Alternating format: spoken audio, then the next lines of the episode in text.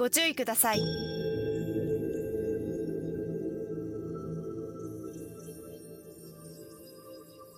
あなたは今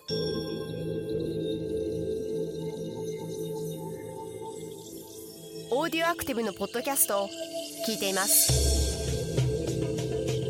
Connais-tu l'histoire du podcast santé On raconte que c'est un podcast qui vient du fin fond du dark web et qu'on dit des choses étranges et mystérieuses. Et si tu l'écoutes, sept jours après, la malédiction tombe sur toi. Eric Astley vient te chanter sa chanson en boucle. Pour échapper à la malédiction, il n'y a qu'un moyen. Il faut partager ce podcast. Et son nom est Décennies.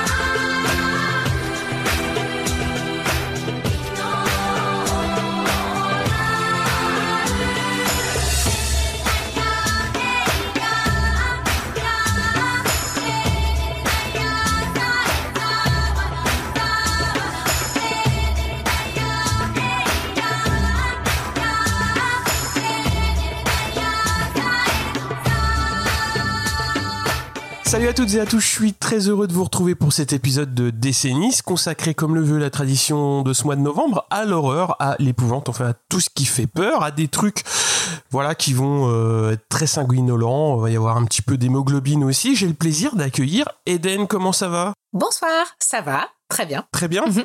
Et toi? Bon ouais, moi ça va, c'est cool. On, on va avoir un peu peur, hein, Ouais. euh, quand même, un petit peu, ça va être assez... euh, Est-ce que justement t'es spécialiste de l'horreur, de ton côté Euh, ouais, ouais, ouais. J'ai même euh, réalisé deux petits courts métrages d'horreur euh, quand j'étais jeune, donc ouais. Ah, carrément Bon après c'était euh, ils sont disponibles quelque ouais part. sur oui, Vimeo, mais c'est pas. J'ai un peu honte, c'est c'est c'est des trucs de- d'école. euh. Il faut pas. Ah, c'était avec, quand même avec des vrais acteurs, mais bon, c'est le premier en plus était en pellicule, on n'était pas très doués, donc euh, des fois c'est un peu sous-éclairé. bon, le son est pas mauvais par contre. Ah. Bah, après, le, le, le pote qui avait bossé sur ce court métrage après a travaillé sur Fran- Radio, France Radio et maintenant il, il bosse à sonoriser des endroits euh, genre à des aéroports de Paris et ce genre de trucs. Donc euh, ouais, il a un bon niveau. Par contre, le reste de l'équipe, Tout le monde n'était pas au diapason. c'est ça, voilà. C'est ça. Bah, dès qu'on parle d'horreur en tout genre, bah, il est toujours planqué dans une armoire ou derrière un rideau. J'ai nommé Nico. Comment ça va? Bah ça va très bien. euh, merci pour cette présentation. Euh, je sais pas trop comment je dois le prendre, mais euh, en tout cas je suis bien content de faire Halloween Ah cette bah, année, dans, encore tout- une fois. dans tous les numéros d'horreur, euh, t'étais là quasiment. Bah oui, c'est normal, c'est parce que c'est c'est un peu moi qui qui qui met la pression à toute l'équipe pour qu'on fasse un Halloween tous les ans parce que j'aime Halloween, je suis comme C'est ça. vrai que c'est une chouette fête. Ah bah ouais ouais. ouais. Il est venu avec une sélection aussi large qu'un éventail de geisha, le boucher bourguignon. J'ai nommé Spades. Comment ça va? Joli. Ça va très bien. Et toi, Murdoch, comment va Bon, écoute, super. Une bonne petite soirée qui s'annonce pour parler, donc, euh, évidemment, bah, comme je l'ai dit, de, de films d'horreur, mais justement, vous avez choisi une thématique un petit peu particulière. Euh, qui est-ce qui veut en parler? Eden, tu veux nous en glisser deux mots? Bon, on a choisi de parler du Japon. Euh, Voilà, qui est un cinéma de, qui a pas mal euh, effleuré, euh, approfondi euh, et reapprofondi le genre, avec même des vagues, on va dire, un peu de, de films d'horreur.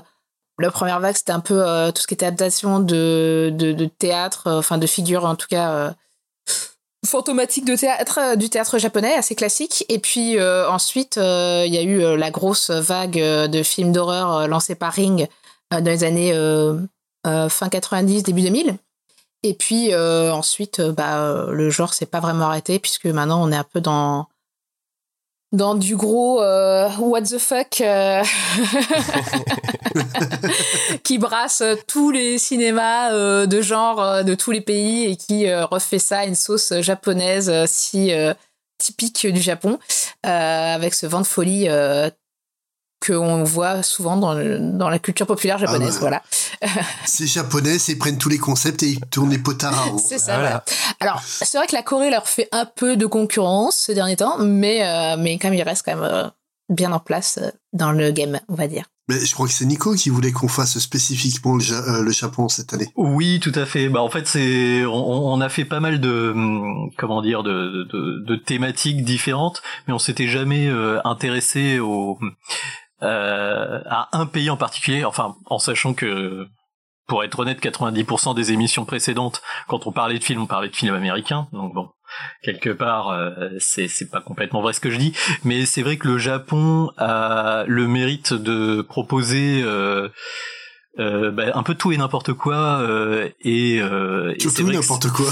Surtout, bah oui, et puis en même temps, pas pas que, mais au moins, on va dire que l'horreur japonaise, et puis on la connaît bien, quoi. L'horreur japonaise, c'est quand même un truc qui s'est bien euh, exporté euh, jusqu'à chez nous. Euh, je sais qu'il y a pas mal de, alors il y a, pas mal de films d'horreur en fait euh, de Bollywood. On a, on en a parlé un peu pendant la, pendant la préparation, mais euh, mais c'est trop, enfin. En tout cas, moi, je suis pas assez calé euh, culturellement. Je sais que dans l'Asie du Sud-Est, il y a aussi beaucoup de films d'horreur. Ouais, la. Thaïlande, la Thaïlande, va- la Thaïlande. Hmm. La Thaïlande, ouais, ouais, tout à fait. Les Philippines Mm. aussi euh, proposent des trucs euh, vraiment très bizarres en plus. Ouais, ce qui est pas mal aussi, c'est C'est ils vraiment un font- truc que j'aimerais mieux Ils font des connaître. mélanges de genres. Enfin, alors moi, je fréquente, je suis une fan du l'étrange festival et euh, souvent, tu vois des films euh, des Philippines ou de Thaïlande qui mélangent action et horreur et qui s'en sortent vraiment pas mal, quoi. Mais, euh, Ouais, tout à fait. Et puis, euh, enfin, ils ont, en plus, ils ont une histoire coloniale qui est assez forte. Donc, euh, enfin bon, c'est très bizarre. Mais bon, on n'est pas là pour parler des Philippines. Peut-être euh, en 2022, on L'année prochaine, spécial Philippines. Mais euh, voilà, euh, cette année, on va parler du Japon et puis c'est- ça, ça va faire du clic, ça, un spécial Japon plus spécial Halloween. Je peux te dire qu'on va, on va péter les scores là. Et puis faire une émission sur euh, l'horreur japonaise, c'est l'occasion de, de faire un petit coucou à nos deux horribles euh, Mr. Wiz qui vit au Japon Tout actuellement à fait. Et à Gizmo qui aurait dû être là ce soir et qui n'a pas pu euh, à cause des circonstances de la vie. Tout va bien pour lui, ne vous inquiétez pas. Mais on lui fait un petit coucou, coucou quand Ouais. même et on lui dit qu'il nous manque. Voilà. Voilà. Sauf, sauf quelques films de sa, de sa sélection qu'il avait faite à la base. Je suis plutôt content qu'on soit passé à d'autres trucs. Mais bon, on va pas balancer ce gros pervers Je de les ai tous regardés, hein. Ah ouais, même les siens, d'accord. Alors par contre, il y a le der- le- l'animation euh, qui était un peu olé olé, Ah ouais, on va dire voilà. Quand je l'ai mis dans le salon et qu'il y avait mon frère qui était juste à côté en train de jouer, j'ai fait bon ça va, il se retourne pas, tout va bien. ah, ça- Mais le pire, c'est qu'il s'était planté de titre. Hein. C'était pas du tout ce film qu'il m'avait demandé à la base. Après c'est un classique Oui, quand même ça, euh, oui. dans l'animation euh, what the fuck japonaise, mais euh, Oui, c'est un classique. Oui, puis ouais, tout à fait. T'as effleuré justement la dernière catégorie, donc qui est qui sera le, le what the fuck. On parlera, enfin avant, on parlera euh, d'une catégorie euh, spéciale sur les films d'animation, et on va commencer par les films, euh, on va dire assez classiques, standards. Et c'est Spike qui va ouvrir avec un film de 64. Oui, tout à fait. Euh, donc un, un vrai classique de chez classique hein, pour le coup. C'est donc euh, j'ai choisi Quaidan.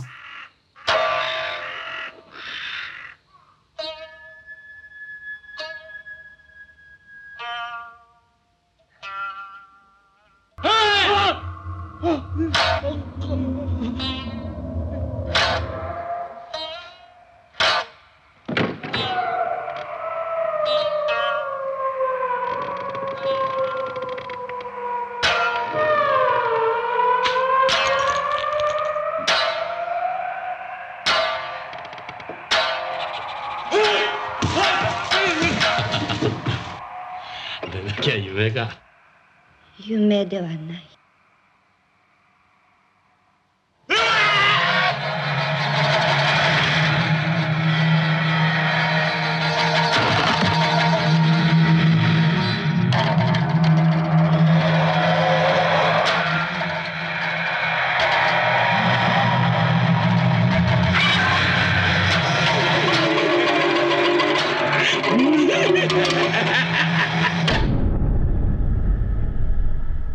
C'est un film réalisé par Masaki Kobayashi. C'est un réalisateur qui est plus habitué à faire des drames que du fantastique. Notamment, en fait, il est très connu pour une trilogie qui s'appelle La condition de l'homme, qui est un, drame euh, qui raconte euh, la traversée d'un jeune homme sur euh, la fin de, l'Empire durant la Seconde Guerre mondiale. Et là, pour le coup, donc, il a décidé de nous faire un, une adaptation d'un livre euh, qui s'appelle Quaidan, qui a été écrit par Lafcadio Hearn, donc qui est un journaliste irlandais. C'est pas très japonais, effectivement. Ouais. C'est- c'est- Et en fait, euh, c'est un journaliste euh, irlandais qui a migré aux, aux États-Unis, qui a donc, euh, durant les années euh, 1870 à peu près, a eu la bonne idée de se marier avec une noire. D'accord. n'était pas très bien perçu là-bas, donc il a été obligé de divorcer, de se sauver. Donc il s'est sauvé en Louisiane, où il est tombé amoureux de la cu- culture créole et des femmes créoles. Il s'est pas très bien passé pour lui, donc il a, il s'est retrouvé éjecté au Japon et euh, il est tombé amoureux de la culture japonaise et d'une japonaise. il est, il est très, très, très, International. euh, voilà, c'est ça. Et le truc, c'est qu'à chaque fois, il a écrit des, des manuels sur ces cultures-là, donc la culture noire américaine, la, la culture créole en Louisiane. Et donc, au Japon, il a écrit beaucoup de, de bouquins, donc plusieurs, en fait, qui ont raconté des, des légendes qui se transmettaient de, par tradition orale. Et Kwaidan, c'est exactement ça. Hmm. C'est un recueil qui va prendre des, des histoires du folklore et qui va les, les coucher par écrit. Donc Kwaidan, le film, qu'est-ce que c'est? C'est un film à sketch qui va raconter quatre histoires fantastiques, euh, donc issues du folklore japonais et donc euh, des, des œuvres de Lafcadio Hearn. Les quatre histoires, c'est la première, s'appelle Les Cheveux Noirs. Un samouraï recherche de gloire qui quitte sa femme pour prendre une, en prendre une euh, d'une condition supérieure. Mais ce nouveau mariage est un échec et il est obsédé par le souvenir, le, le souvenir de la longue chevelure de son premier amour. Et ça tourne mal. La femme des neiges, une nuit d'hiver, un jeune bûcheron rencontre une femme des neiges qui, après avoir tué son maître, va lui laisser la vie s'il tient la promesse de ne jamais, jamais parler de cette rencontre. Mais un jour, le bûcheron euh, tombe amoureux et ça tourne mal. Euh, la troisième histoire, Oshi sans oreille, c'est un jeune musicien aveugle qui est convoqué pour jouer la chanson d'une bataille légendaire. Mais son public vient de l'autre monde et pour le sauver, ses amis les moines doivent trouver une solution qui va trancher, on va dire. Et, et forcément, ça tourne mal. Et une Ça tasse se finit bien pour ce- pour le oui, mais c'est chanteur. la- c'est celle qui se finit le mieux. Ouais, tout à fait. Et donc la, la dernière, une tasse de thé qui, est, un- qui raconte l'histoire d'un auteur qui attend son éditeur. Il en profite pour écrire l'histoire d'un garde qui a la vision d'un homme dans sa tasse de thé. D'accord. Et ça tourne mal. c'est très très positif à chaque fois hein, les, les histoires de, de yokai parce que oui, c'est des- une anthologie de yokai ce film. C'est considéré comme un des plus grands euh, classiques du cinéma fantastique euh, japonais. Il y a un rythme qui est très très très lent. C'est hyper contemplatif. ouais. Bah, ça, dure trois heures. Hein, euh, Ouais, des- donc pour ouais, le- non, mais- Non mais déjà, ça dure trois heures, mais même si tu le, tu le regardes en, en une fois 20, ce que j'ai fait aujourd'hui pour c'est pas bien. Non, bah non, mais je l'avais déjà vu quatre Oui, fois oui, avant, donc, mais euh, pour me, me le remettre en mémoire, même là, ça reste lent, quoi. Par contre, ça compense par une, une image absolument sublime. Franchement, le, le travail du, du chef-op euh, et, et de la photographie en général est, est fantastique. Les made paintings, euh, notamment dans l'histoire de, de la femme des neiges, euh, sont absolument incroyables. C'est ce ciel avec ses yeux qui, euh, qui, qui obsède en fait. Je, je, je- je trouve ça fou. C'est un film que j'ai découvert en fait à la fin des années 90 avec une VHS toute pourrie sous-titrée en portugais. Oh la vache. Mais tu cherches les coups aussi. Trois Ouais. heures euh, dans ces conditions-là Ouais. Et euh, en fait, ça m'a permis de, de comprendre pas mal de références euh, que je voyais dans bah, dans les mangas et dans les animés, genre euh, la femme des neiges dont je parlais, euh, Yuki Onna. C'est tout simplement euh, l'origine de plusieurs personnages de dessins animés, genre notamment euh, Yukina dans Yu Yu Hakusho, ou alors tout simplement l'obsession des cheveux noirs super longs et limite crades C'est ça. qu'on aura dans l'horreur au Japon au début des années 2000, quoi Mm. pour moi, concrètement, c'est un, c'est un film. Il n'est pas pour tout le monde. hein. Faut vraiment aimer, euh, faut vraiment aimer le, cinéma et puis s'intéresser à la technique et, euh, et vraiment au, on va dire à un certain cinéma d'auteur pour, euh, pour aimer ce film-là. Mais ça mérite vraiment un coup d'œil, quoi. Ouais, c'est un film qui a un style quand même et un cachet, euh, bah déjà de, de par son année de, de production, hein, il est ancré, ancré dans un certain cinéma japonais. Qu'est-ce que t'en as pensé, Eden, justement? Eh ben moi j'ai trouvé euh, alors vraiment visuellement il est magnifique c'est c'est juste une œuvre d'art euh, bah comme pas mal de films euh, asiatiques de cette époque voilà tu sens que le Technicolor est passé par là et c'est vraiment super beau il y a les moyens et quand il n'y a pas les moyens, ils ont compensé par de la peinture qui est magnifique. Il y a une créativité folle visuellement, c'est juste incroyable. Mais les années 60, c'est dans pas mal de pays quand même, c'était euh, c'était c'était dingue en fait hein, en termes de créativité, euh, euh, que ce soit aux États-Unis, en Italie, au Japon, euh, en Chine. Ça m'a un peu rappelé les, les films de Kim Woo euh, en termes de beauté plastique, euh, vraiment. Alors après, chaque segment, euh, c'est comme toutes les histoires à segments. Je pense qu'il y en a, euh, il y a un peu pour tous les goûts. Moi personnellement, j'ai vraiment aimé euh, celle du moine euh, qui est sourd, euh, la scène avec. Non, aveugle. Aveugle. euh, Enfin oui, qui est aveugle, voilà. Et qui, qui euh, la scène où il, y a du rituel est vraiment euh, super belle. Euh, on vous en dira pas plus pour pas vous spoiler, mais euh, voilà. Après, moi, je, je, je le recommanderais à tout le monde. Euh, faut pas avoir peur du côté vieux film, du rythme qui est peut-être un peu lent. Et par contre, il est long. Mais euh, honnêtement, on peut regarder chaque segment comme un épisode de série en fait. Hein, si c'est vraiment trop long à, à enquiller, euh, c'est vrai qu'il est un peu long quoi. Mais justement, euh, ils ont euh, pour la sortie internationale à l'époque, ils ont enlevé la, la partie sur la, la femme des neiges D'accord. pour D'accord. euh, réduire la durée du film. Ce qui est ce qui est bête parce que c'est loin d'être la, la plus mauvaise des histoires euh, Non, du film. ouais. Bah, c'est vrai que la dernière est peut-être la moins impressionnante, mais je la trouve hyper efficace et hyper moderne en fait. Dans, elle a un côté conceptuel qui est hyper moderne, euh, qui préfigure vraiment, je trouve que euh, tout le côté euh, ah, expérimental qu'il y aura après à la fin des 60 en cinéma quoi. Hum. Nico, qu'est-ce que t'en dis? Alors moi ce que j'en dis c'est que j'ai trouvé ça aussi euh, très bien hein, malgré la longueur. C'est vrai que c'est c'est un film de trois heures et c'est pas non plus extrêmement bien rythmé hein, euh, clairement. Mais dans tous les films là qu'on dont on va parler, c'est vrai qu'au niveau euh, visuel c'est assez incroyable. Moi ça m'a fait un peu penser euh, et pourtant c'est de l'animation mais au film de Michel Oslo dans la façon de, de raconter les histoires, euh, de, de, de poser les scènes un peu comme des bah, ça ça m'a fait aussi penser au théâtre hein, bien sûr mais ça, ça je, je le verrais bien adapté en fait euh, ouais par quelqu'un comme Michel Oslo par exemple euh, qui avait fait euh, bah, au-delà de Kirikou qui avait fait princesse euh, prince et princesse je sais plus comment il s'appelle ce film où c'est tout en tout en marionnettes découpées vous voyez. Et En euh, chinoise, ombre chinoise en ombre, bah, pas en ombre chinoise, fait, non, parce que les ombres chinoises, c'est vraiment comme les, plus comme les marionnettes thaïlandaises, vous savez, qui font euh, du théâtre sur l'eau en, en contre-jour. Euh, c'est, ça me, voilà, ça m'a fait penser à ça. J'imagine que si je m'y connaissais en théâtre no et tout ça, ça me ferait penser au, théâtre traditionnel japonais. euh, euh, voilà, et c'est, alors, clairement, euh, c'est, ça va pas vite. Il n'y a pas vraiment de, enfin l'horreur est très très soft hein, on va dire. C'est pas c'est pas un fan de film d'horreur qui va s'éclater en regardant ça euh, pour voir euh, des exécutions et tout ça. Mais euh, ça reste euh, enfin c'est c'est un bon film en fait. Merci euh, Spades de nous avoir mis un bon film. Ça te change, hein, t'as pas l'habitude. Des bons films. Non, mais ouais. Euh, c'est non vraiment c'est c'est c'est intéressant à regarder. Et en plus tu disais la qualité euh, était pas enfin nous la, la copie qu'on a eue elle est super bonne et euh, ça mérite ça mérite de le voir euh, dans de bonnes conditions quoi pas de- pas de le regarder en VHS ou pas le regarder enfin Ouais, j'aimerais le voir au cinéma tu vois parce que mais, mais à l'époque, tu voyais les films comme tu pouvais. ah non mais bien sûr bien sûr Tout ce genre de cinéma euh, qui était. euh, Mais je vais en reparler après parce qu'il y a certains de ces films euh, dont on va parler ensuite que j'ai vus dans des conditions assez pourries aussi.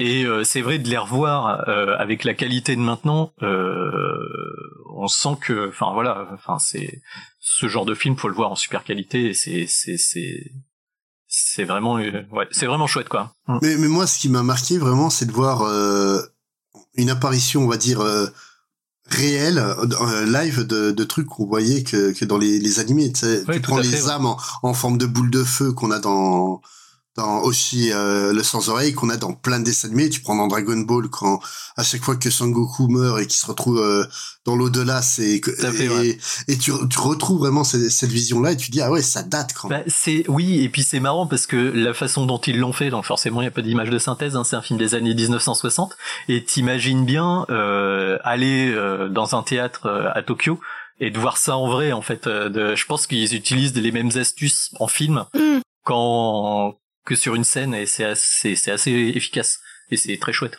Vraiment, c'est c'est c'est un film ouais, que qui vraiment faut jeter un, un œil par curiosité quoi. Après ouais, si faut pas y aller en se disant tiens Gros film d'horreur, non Non, non, non. cl- clairement, il n'y a pas de jump scare, il n'y a, pas- il y a pas tout ça, mais euh, je vous rejoins sur, sur l'esthétique, quoi. Après, euh, la scène, fi- la scène finale, euh, justement, de la dernière histoire qu'on trouve, euh, qu'on trouve peut-être la, la moins bonne, la dernière image, elle est quand même assez glauque, quoi. le, der- le dernier, en fait, il est hyper moderne parce que c'est un concept, en fait.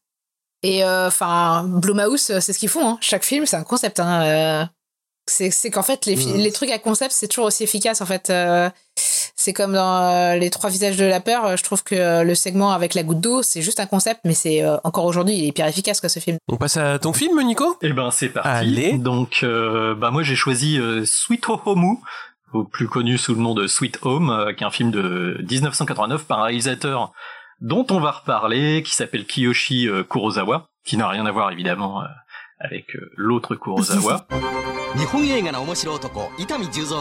あのスイートホームのファミコン化に成功したぞ。呪われた屋敷に閉じ込められてしまった5人のテレビ取材班。この5人を操作して1人でも多く脱出させるのが君の使命だ。さあ逃げろ。グズグズしていると屋敷に殺されてしまうぞ。暗闇に気をつけろ。邪悪なクリーチャーが君を待ち受けているぞ。みんなのことなんか知らないもん。僕は一人で逃げるんだもん。なんていうやつは真っ先に殺されてしまう。みんなで知恵を絞りお互い助け合わねば脱出は不可能なのだ。僕がやられても君は逃げるんだぞ。さあ呪われた屋敷から君は脱出できるか。脱出した人数によって5つの感動的なエンディングが君を待っている。愛と恐怖の脱出アドベンチャー「スイートホーム・ザ・ファミコン」Donc euh, bon bah déjà pourquoi ce film en particulier hein, euh, c'est pas le réel parce qu'en fait euh, je me suis rendu compte cet après-midi en écrivant ma petite chronique euh, que que c'était lui qui l'avait réalisé alors que bon on reconnaît pas du tout son style hein, en fait en regardant Sweet Home. Quoique, quoique, quoique. Si t'as vu son. C'est son dernier ou avant-dernier euh, qui se passe en France? L'aspiration Ah, j'ai pas vu ça, européenne. Alors après, euh, bref, l'intérêt de ce film, c'est que ça a été adapté en jeu vidéo sur la Famicom et c'est considéré comme l'un des premiers survival horror et qu'il a fortement inspiré le, la série euh, des Resident Evil en fait.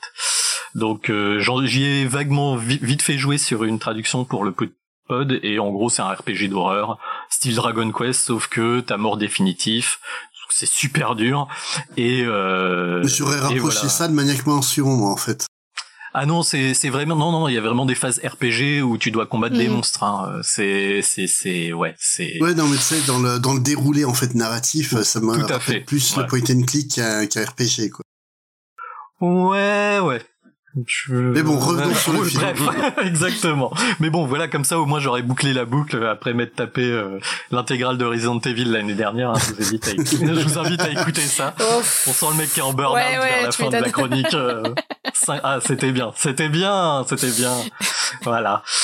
Donc le pitch du film, c'est une équipe de tournage TV qui va faire un reportage sur la vie de l'artiste Ichiro Mamiya, en sachant que l'artiste en question, il a fini sa vie dans un manoir isolé, il a disparu. Clairement, euh, l'équipe arrive euh, dans la ville du coin, les habitants leur euh, disent que, enfin, à demi mot que ce- c'est pas une très bonne idée d'aller dans le manoir euh, parce qu'il est peut-être un peu hanté, mais euh, ils ont aucune euh, raison officielle de les en empêcher. Donc quand t'es au Japon, bon bah faut, On y va quand même. on y va quand même vu qu'il n'y a pas de raison officielle de pas y aller. donc voilà, donc ils vont y aller pour leur plus grand malheur. Forcément, donc tous les personnages sont un peu des archétypes, mais qui sont pas forcément ceux des slashers américains, donc ça change un peu. Même si, euh, au bout de 10 minutes de film, on sait qui va pouvoir survivre et qui va vraiment se retrouver en cendres euh, durant le durant le film, hein, c'est évident. En sachant que les morts sont assez atroces. Ah, c'est un peu crado quand même. hein. hmm. Ouais, ouais, la caméra reste bien dessus. Ouais. Les effets spéciaux sont vraiment très bien faits d'ailleurs. Ouais. Les Ouais. effets, enfin c'est Bah, que du- Il y, a- il y a du aléatoire, Mm. quand même. Ouais. Euh, Bah en fait, il, y a, il, il représente bien ce que je pense la vision de l'auteur a eu euh, pour. euh, Enfin, c'est c'est quand même assez fort pour un très petit budget. Hein. Euh, clairement, le, le film, on sent que c'est ils ont pas eu beaucoup d'argent, hein, c'est évident, et ils ont mis quand même l'argent où ça compte, c'est-à-dire dans les moments où, euh, sans trop spoiler le truc, les gens commencent à, à brûler euh, vif, quoi. Donc voilà, on, ouais, on en parlait tout à l'heure, la réalisation elle est quand même très inégale. Hein. On passe euh, d'une esthétique euh, drama euh, film pour TV le plus insipide possible avec des effets de un peu de flou à la Helmut Newton. Je sais pas si vous voyez à quoi ça correspond. C'est surtout au début du film où c'est inégal, je trouve. Toutes les scènes d'extérieur quand il fait jour, en fait. Ouais, c'est ça. Et surtout, bah, il y a, y a, une des actrices qui a un espèce d'énorme chapeau à volant. C'est, enfin, t'as l'impression d'être dans des parodies des inconnus, quoi. C'est, c'est assez terrifiant.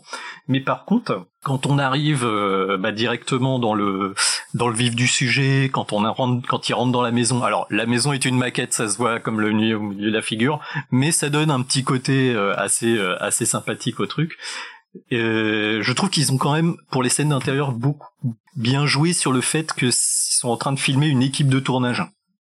Du coup, il, il, y, a, il y, a, un jeu sur les ombres qui dès le début en fait créer des ombres très marquées et ce qui est assez intéressant parce que ça va euh, servir le propos du film du coup euh, parce que en gros euh, la maison est tentée mais par une espèce d'ombre maléfique et du coup on, on va se retrouver avec des, des décors qui sont sublimés par ça et qui m'ont fait un peu penser au, au film d'horreur des années 20 d'expressionnisme allemand mm. où bah, les ondes commencent à s'étendre à, à, à, prendre des formes un peu un peu étranges et je pense que la référence est là, hein, clairement. Euh, clairement. C'est ça, ça fait ça fait référence à ça. Mais ça choque d'autant plus que quand euh, quand ça coupe sur une scène où euh, il y a un mec qui est dehors en train de batifoler dans la forêt, quoi, où ça fait un peu voilà. Donc à part le fait que j'ai trouvé la fin un peu tiède, surtout bah, quand on sort de Kaidan, où bah en gros tout se finit mal. Là il y a une espèce d'happy ending qui est pas trop en fait dans l'esprit justement des films de yokai. Euh, bah moi je trouvais ça euh, assez sympa. Euh, j'ai bien aimé en plus les, les relations entre les personnages. J'ai trouvé ça euh, assez intéressant, même s'ils sont un peu cousus de fil blanc parfois.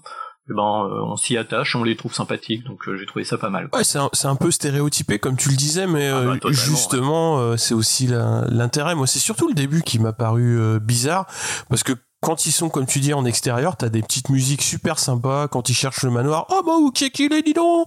Oh bah il est peut-être là-bas Bah oui, et puis les gens leur disent, oh vous devriez peut-être pas y aller. Hein ouais, c'est très bizarre. Il y a vraiment de... On, a l'impression qu'il y a une équipe A, une équipe B. C'est ça.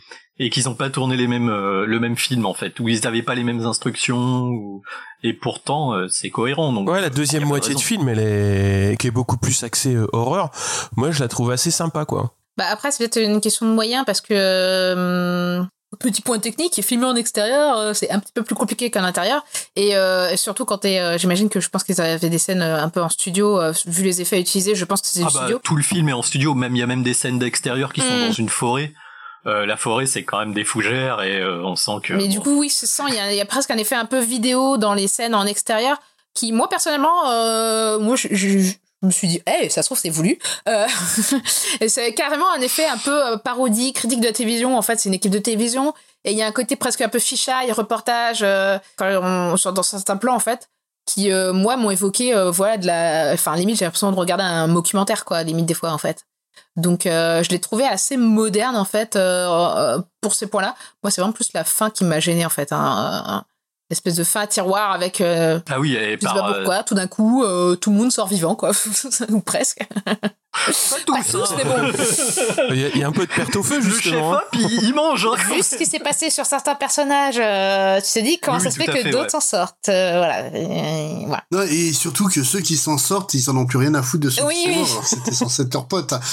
moi c'est ça qui m'a fait qui m'a fait délirer mais bon après voilà, je sens la fin. Euh, j'ai l'impression que limite c'est une fin un peu rajoutée euh, après des tests. Euh, je sais pas. C'est une fin de jeu vidéo de l'époque. Hmm. Le, le, ouais, le, le ton du film est très, bah en fait très rapidement il y a des gens qui meurent quoi, pour sans trop spoiler rapide. Voilà.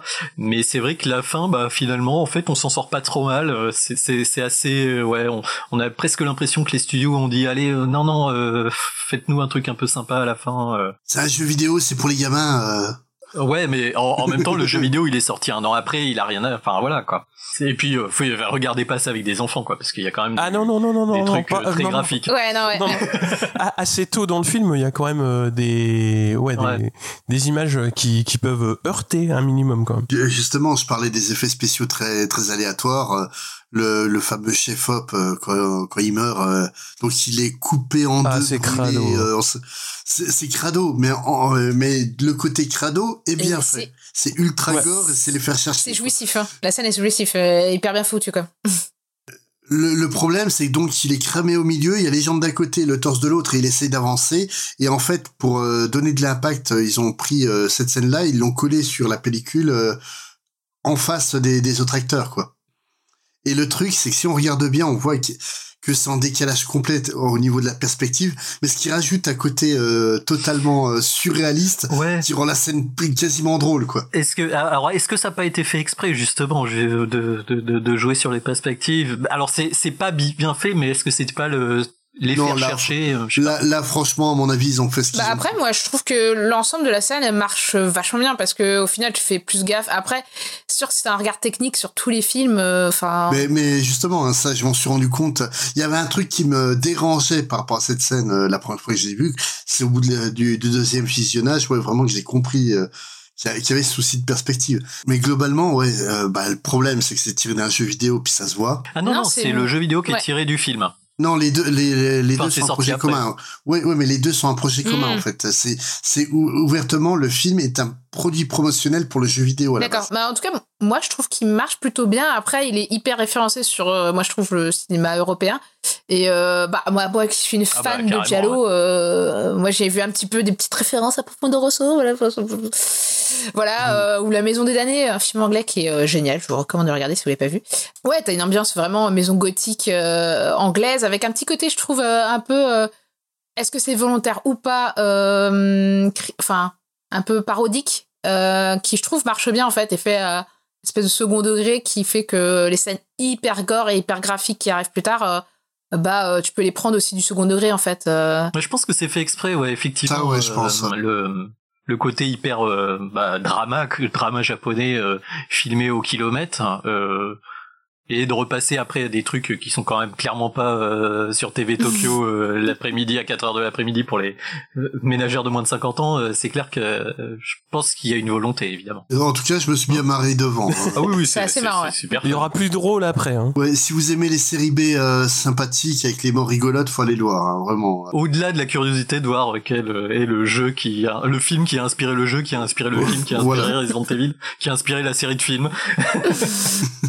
On va passer à la sélection, à ta sélection, Eden, pour, euh, pour cette section, justement.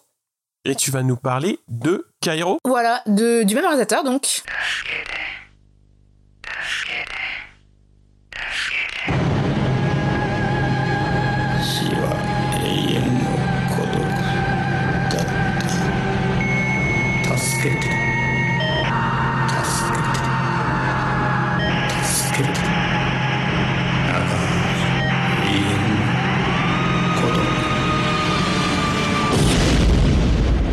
C'était beaucoup moins drôle, hein, quand même. Qui va être beaucoup moins drôle, c'est ça. Hein, ambiance euh, tragique, Légèrement. oui.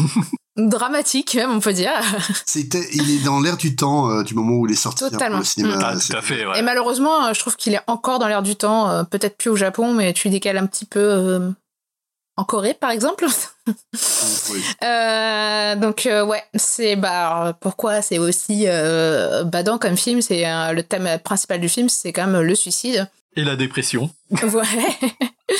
Puisque euh, c'est un programmeur euh, informatique qui, qui, qui se suicide. Et euh, en fait, euh, les, co enfin, les, circonstances de son suicide sont un peu suspectes. Et on en vient assez rapidement à soupçonner qu'il il regardait une vidéo sur Internet euh, qui l'a poussé à suicider. Une vidéo qui serait de quelqu'un d'autre s'étant suicidé. Et, en fait, le film va euh, mettre euh, une espèce d'épidémie de virus euh, informatique euh, qui pousserait les gens au suicide, quoi. Euh, alors évidemment, euh, si ça vous rappelle autre chose, euh, bah c'est parce que c'était dans la vague des Ring et il partage avec Ring, bah outre le fait de faire partie de cette vague de néo horreur, enfin je sais pas trop comment on l'avait appelé à l'époque, de de J-horror. Oui, J-Horror pour moi. mm. Donc il fait partie de cette vague de J-horror et il partage en plus d'être avec Ring le fait de d'utiliser le vecteur de l'informatique, des nouvelles technologies pour euh, bah, la propagation du mal en fait. Euh, puisque Ring c'était une cassette et euh, et dans Kero c'est Internet.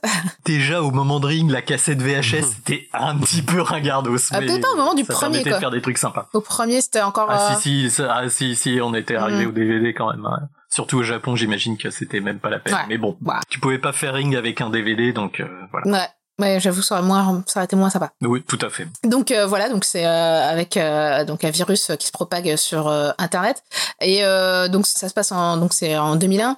Donc on voit vraiment un, une espèce de parallèle qui est fait entre bah, le virtuel ou un monde qui est il y a cette peur qui est encore présente hein, d'ailleurs du, du, du, du, du, du fait que internet éloignerait les gens les isolerait et en plus bah il y a aussi au Japon ce phénomène de que les gens se sentent de plus en plus seuls on a quand même euh, eu une vague de vidéos euh, sur internet où les gens se filmaient en train de manger au Japon parce qu'ils se sentaient trop seuls pendant qu'ils mangeaient.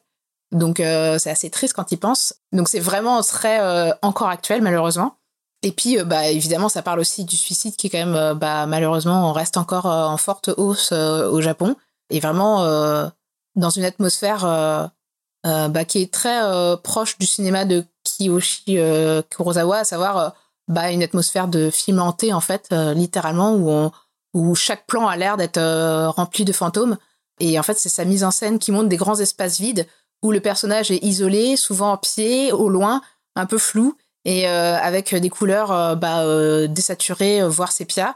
Et du coup, ça donne une atmosphère vraiment bah, délétère et mélancolique, déprimante. Choisissez le mot qui vous convient le mieux. Les trois. Euh, voilà. et euh, mais c'est un film aussi qui euh, qui a une musique assez euh, trépidante euh, pour l'atmosphère qu'il a. Euh, après, je trouve. Ah là, ouais, j'ai j'ai été choqué sur Mm. certaines scènes où euh, euh, l'utilisation de la musique, mais c'est, on a l'impression, mais on a dit, mais coupe, coupe, c'est pas maintenant qu'il faut la lancer, c'est plus tard ou c'est, euh, c'est pas à ce moment-là qu'il faut le faire. euh.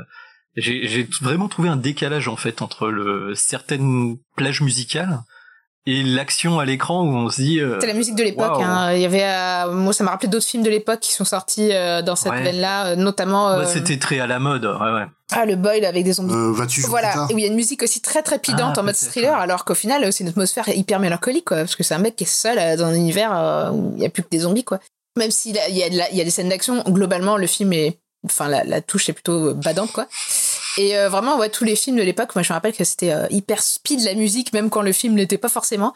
Donc, je pense que c'est plus un, une vague, de, une mode de l'époque qui a été appliquée un peu euh, bêtement au film, mais. Euh, dans le sens où ça le dessert un peu, je trouve. Mais en dehors de ça, c'est- ça m'a vachement choqué, vraiment. Oui, Mm. mais en dehors de ça, je trouve que le film, il, il marche vraiment, dans le sens où si tu te sens bien après le film, c'est pas normal.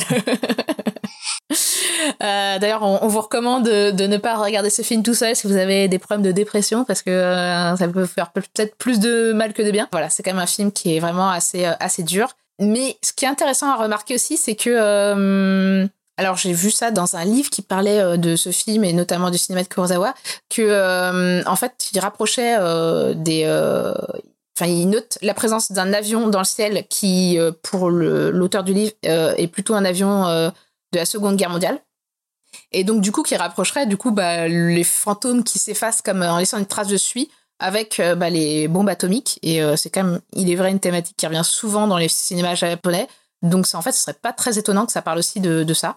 En tout cas, c'est un film qui va montrer un, un, Tokyo à moitié vidé de ses habitants et et un Tokyo qu'on ne voit jamais en fait euh, euh, très euh, très sombre, très inquiétant.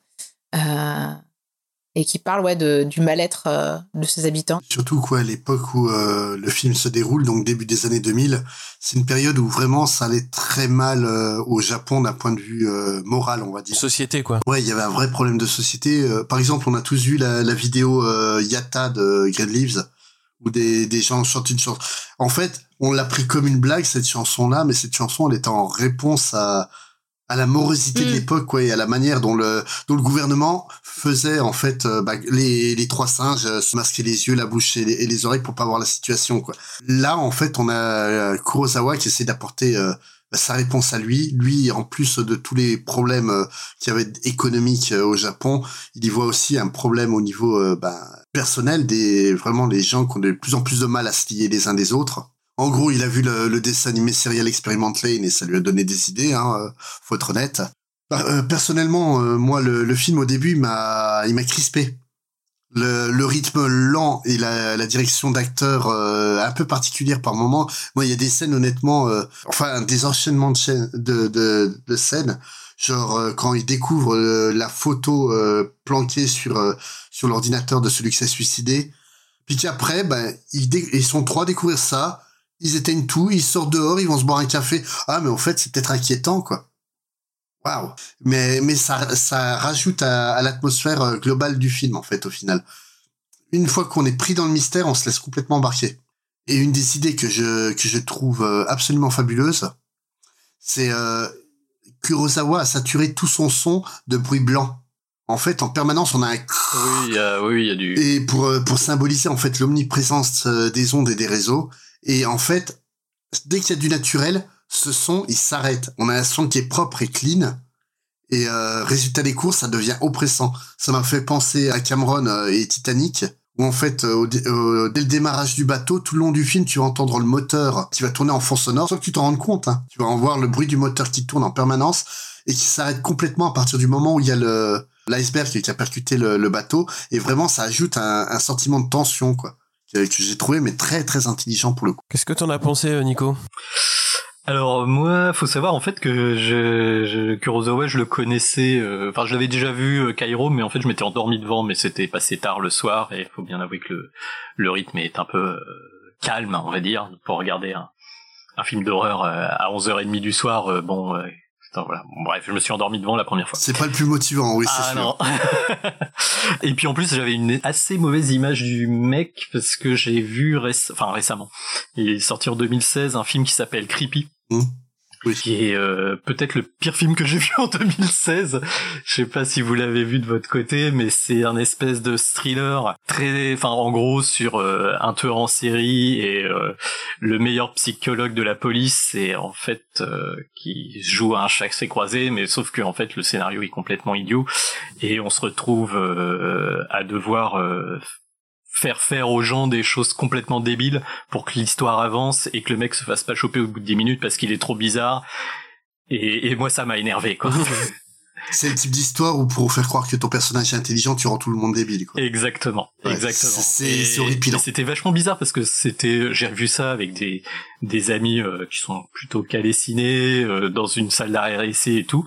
Et, euh, et vraiment au bout d'un enfin allez au bout d'une demi-heure on s'est tous regardés en se disant mais c'est une blague ou c'est c'est qu'est-ce qui se passe là quoi? Enfin c'est ça ça peut pas être aussi débile que ça et si ça l'était et, et c'est bizarre parce que quand tu vas sur internet il y a, il y a Télérama qui lui donne 5 étoiles euh, il y a pas de souci Moi, je l'avais bien aimé. Hein. c'est c'est c'est génial ah moi j'ai J'ai- trouvé ça Après, je suis, je suis assez acheteuse de tous tous ces films. hein. Je, je veux dire, euh, Ouais. même Reel où j'avais été en mode- au début, Hum, ok, d'accord, ok, bon, ok, on embarque.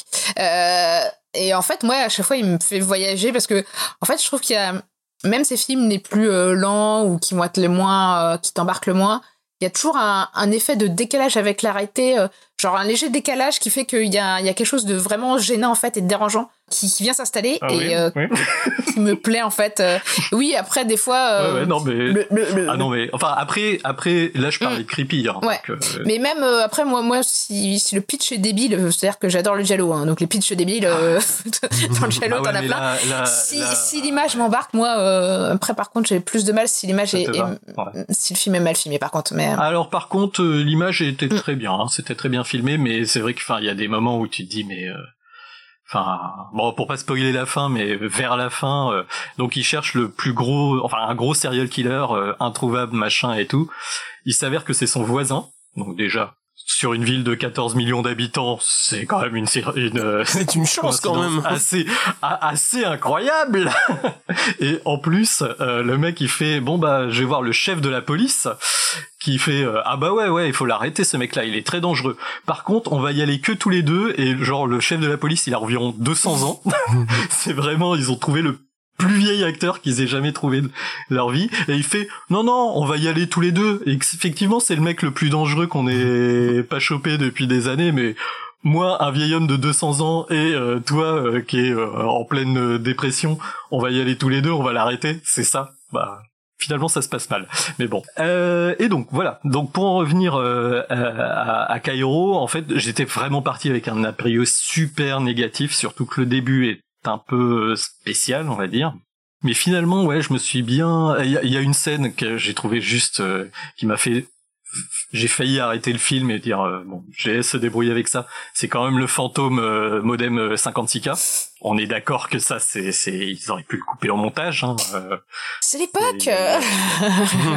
ah non non non, ça c'est pas possible. Je suis désolé. Non, le, le, le fantôme qui apparaît qui fait un bruit de modem, ça ça m'a juste fait remonter la peur de cramer mon forfait de 30 heures euh, ah au, 15 du mois quoi. Oh bah, c'était si tu veux un truc horrible euh, avec tes débuts sur internet hein, mon Track sur internet, je sais. non, moi mon, mes débuts sur internet, t'as quand même Thierry Lhermitte qui m'a dit bien, tu es sur internet. tout à fait. Amusons-nous maintenant. Mais bon, après au final ouais, j'ai quand même apprécié euh, pas mal d'éléments du film, surtout un truc qui m'a beaucoup plu c'est qu'en gros, en fait, c'est bon, bah, une vague de suicide, hein, clairement, et euh, en fait, on va suivre euh, des personnages qui sont en fait des survivants et qui eux, euh, voilà, se laissent pas emmener par cette espèce de, de mélancolie ambiante. Et ce que j'ai trouvé intéressant, c'est qu'en fait, ils essaient de sauver les gens autour d'eux de cette mélancolie. Et en fait ils y arrivent pas forcément parce que enfin voilà. Et j'ai trouvé que la, la métaphore justement de vis-à-vis de personnes qui se retrouvent face à d'autres gens qui sont en dépression, c'est, enfin, il y a, y a, ce côté, euh, cette impuissance en fait des des personnages. Euh, bon, c'est une métaphore. Enfin, la métaphore est un peu euh, le trait est bien forcé, bien bien lourd, mais j'ai trouvé quand même que c'était c'était bien trouvé quoi, quand même. voilà. Après, le côté la technologie nous sépare et voilà quoi. Ça fait très début 2000. Quoi. Bah après, ça reste quand même une peur encore actuelle. Hein. Ah mais bien sûr, mais de, des anciennes générations, certes, mais c'est encore une peur présente. Ah non non non, même ah non non, même des même des jeunes. Hein, euh, honnêtement, quand tu vois toute la psychose autour de la 5G actuellement, pas faux. moi mes mes collègues de, de travail, ceux qui ont entre 25 et 30, ont plus peur que moi quand on est quand, euh, quand on est 43 quoi. C'est pas faux, c'est pas faux. Et euh, et t'as des oui, je, je, je, même des amis qui sont persuadés que la peur des les complotistes va devenir un vrai, un vrai problème, etc. Donc, euh, oui, effectivement. Euh. Mais après, il euh, y a des gens qui, effectivement, s'y perdent aussi. Hein, donc, ben, en fait, je pense que c'est plus ça qu'il est, dont il voulait parler, plus que de la, la, la technologie et, le problème. La pour lui, la c'est un médium qui amplifie le, le problème réellement. Tout à fait, ouais c'est on a tous connu euh, des, des gens qui se sont perdus complètement euh, sur euh, sur le net. On doit tous savoir dans, dans nos contacts ou même être nous nous-mêmes des personnes qui ont perdu quelques années de leur vie sur World of Warcraft ou sur les réseaux sociaux par exemple. Bah après mais se perdre sur internet et perdre pied avec la réalité c'est quand même deux choses différentes je dirais entre avoir une passion que de toute façon tu aurais euh, que ce soit internet ou autre chose tu vois. Et euh, euh, se faire bouffer par cette passion quoi. Que ce soit même les mecs qui vont faire le djihad sont quand même beaucoup sont passés par internet quoi. C'est oui. Non mais le, le, truc je parlais de WoW ça peut paraître rigolo mais, mais j'ai des potes qui ont perdu leur boulot à cause de WoW. Parce qu'ils allaient plus travailler parce qu'ils préféraient aller faire un raid et, euh, et j'en ai plus d'un comme ça. Ah, ça, ça s'appelle une addiction, quoi. que ce soit ça ou l'alcool. oui, euh. voilà. Et, et, concrètement, oui. Et puis, et puis même, on, a, on connaît tous des gens qui s'inventent une vie qu'ils n'ont absolument pas euh, sur, sur les réseaux sociaux. Mais tu vois, je trouve que c'est pas vraiment la thématique du film parce qu'il n'y a pas, il y a pas d'addiction, il n'y a pas de. Bah, c'est une vision très début 2000. C'est ça, il n'y a pas d'emprise de, de l'outil sur la personne. Justement, c'est pour ça que je dis que c'est qu'un médium parce que justement il aurait poussé les, les choses euh, beaucoup plus euh, au, niveau des, des technologies. C'est juste que c'est un médium qui a fait que les gens se sont perdus. Mais les gens étaient déjà perdus avant que le médium soit là. C'est, c'est juste ils ont trouvé le, le, bon chemin pour pour se perdre définitivement. C'est le petit truc qui a fait amplifie, ouais. la petite mm. poussée quoi. Je trouve que la fin elle est quand même très elle est très dure. Hein. Enfin déjà tout, tout le film est hein elle est sans espoir hein, la, c'est ça ouais elle est parce que tout le film euh, enfin moi j'ai pas senti les thématiques euh, dès le début. Et euh, on va dire ouais ça a pris une petite demi-heure pour que que je ouais que je rassemble les pièces du puzzle. Et justement, quand tu perçois les thématiques euh, dont tu parlais, donc le, le suicide, l'isolement, la dépression, euh, là tu commences à, enfin tu vois le film d'une manière totalement différente. Et il prend un- une pesanteur. Déjà que le rythme effectivement est assez lent, les couleurs sont assez euh, ternes aussi. Euh, quand tu perçois ces thématiques-là, il prend encore plus de poids. Et ouais, c'est étonnant parce que moi j'ai pas senti vraiment de, de malaise, mais euh, tu te dis jusqu'où ça va aller au final quoi. Et, et ça va vraiment très loin quoi dans, dans ce glissement. C'est vraiment un film qui parle du syndrome du survivant, quoi, après un suicide. Et euh, la culpabilité que tu peux avoir par rapport à- au suicide des autres. Et puis euh, ouais, par exemple, au début, on voit un personnage, euh, c'est une prof d'informatique, elle est, elle est jolie, elle est souriante et tout, et vraiment au fur et à mesure du film, on sent qu'elle s'éteint, ouais. qu'elle s'éteint et que euh, et c'est et c'est c'est c'est super bien fait à ce niveau-là. C'est vrai que euh, voilà, on- enfin voilà, entre l'apparence que les gens, le, ce que les gens renvoient et ce qui sont à l'intérieur, euh, c'est non non c'est Ouais, bah après, c'est un. c'est vrai que ce, aimé, réalisateur euh, maîtrise le sujet du deuil et euh, de la perte et, euh, et de la survie euh, aux autres, euh, qui est euh, assez impressionnant. Moi, je trouve dans son cinéma en général. Quoi. bon à part dans. On passe à la section animée? Ouais. Ouais Alors je sais pas pourquoi vous dites ouais, mais Bah parce que bah parce que euh, des dessins animés ça va nous, nous sortir euh, ouais. la tête de sous l'eau. Oh. Alors ceux-là, ils sont pas tout public non plus, mais euh, la première série que t'as choisie, Nico, ça va. Oui bah ouais. Presque, je dirais. Ah bah oui non c'est plutôt alors c'est gay dans la violence on va le dire comme ça. Donc je vais vous parler de Cyber City Oedo de 1990.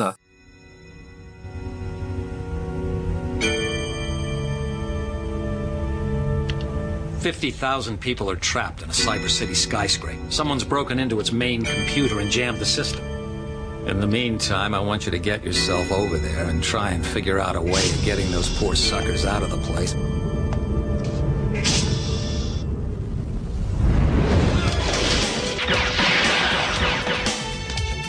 The intruder countermeasure electronics appear to come from somewhere inside the building. Standing here at the base of the skyscraper, tangible. Gyro balancers are coming to a halt.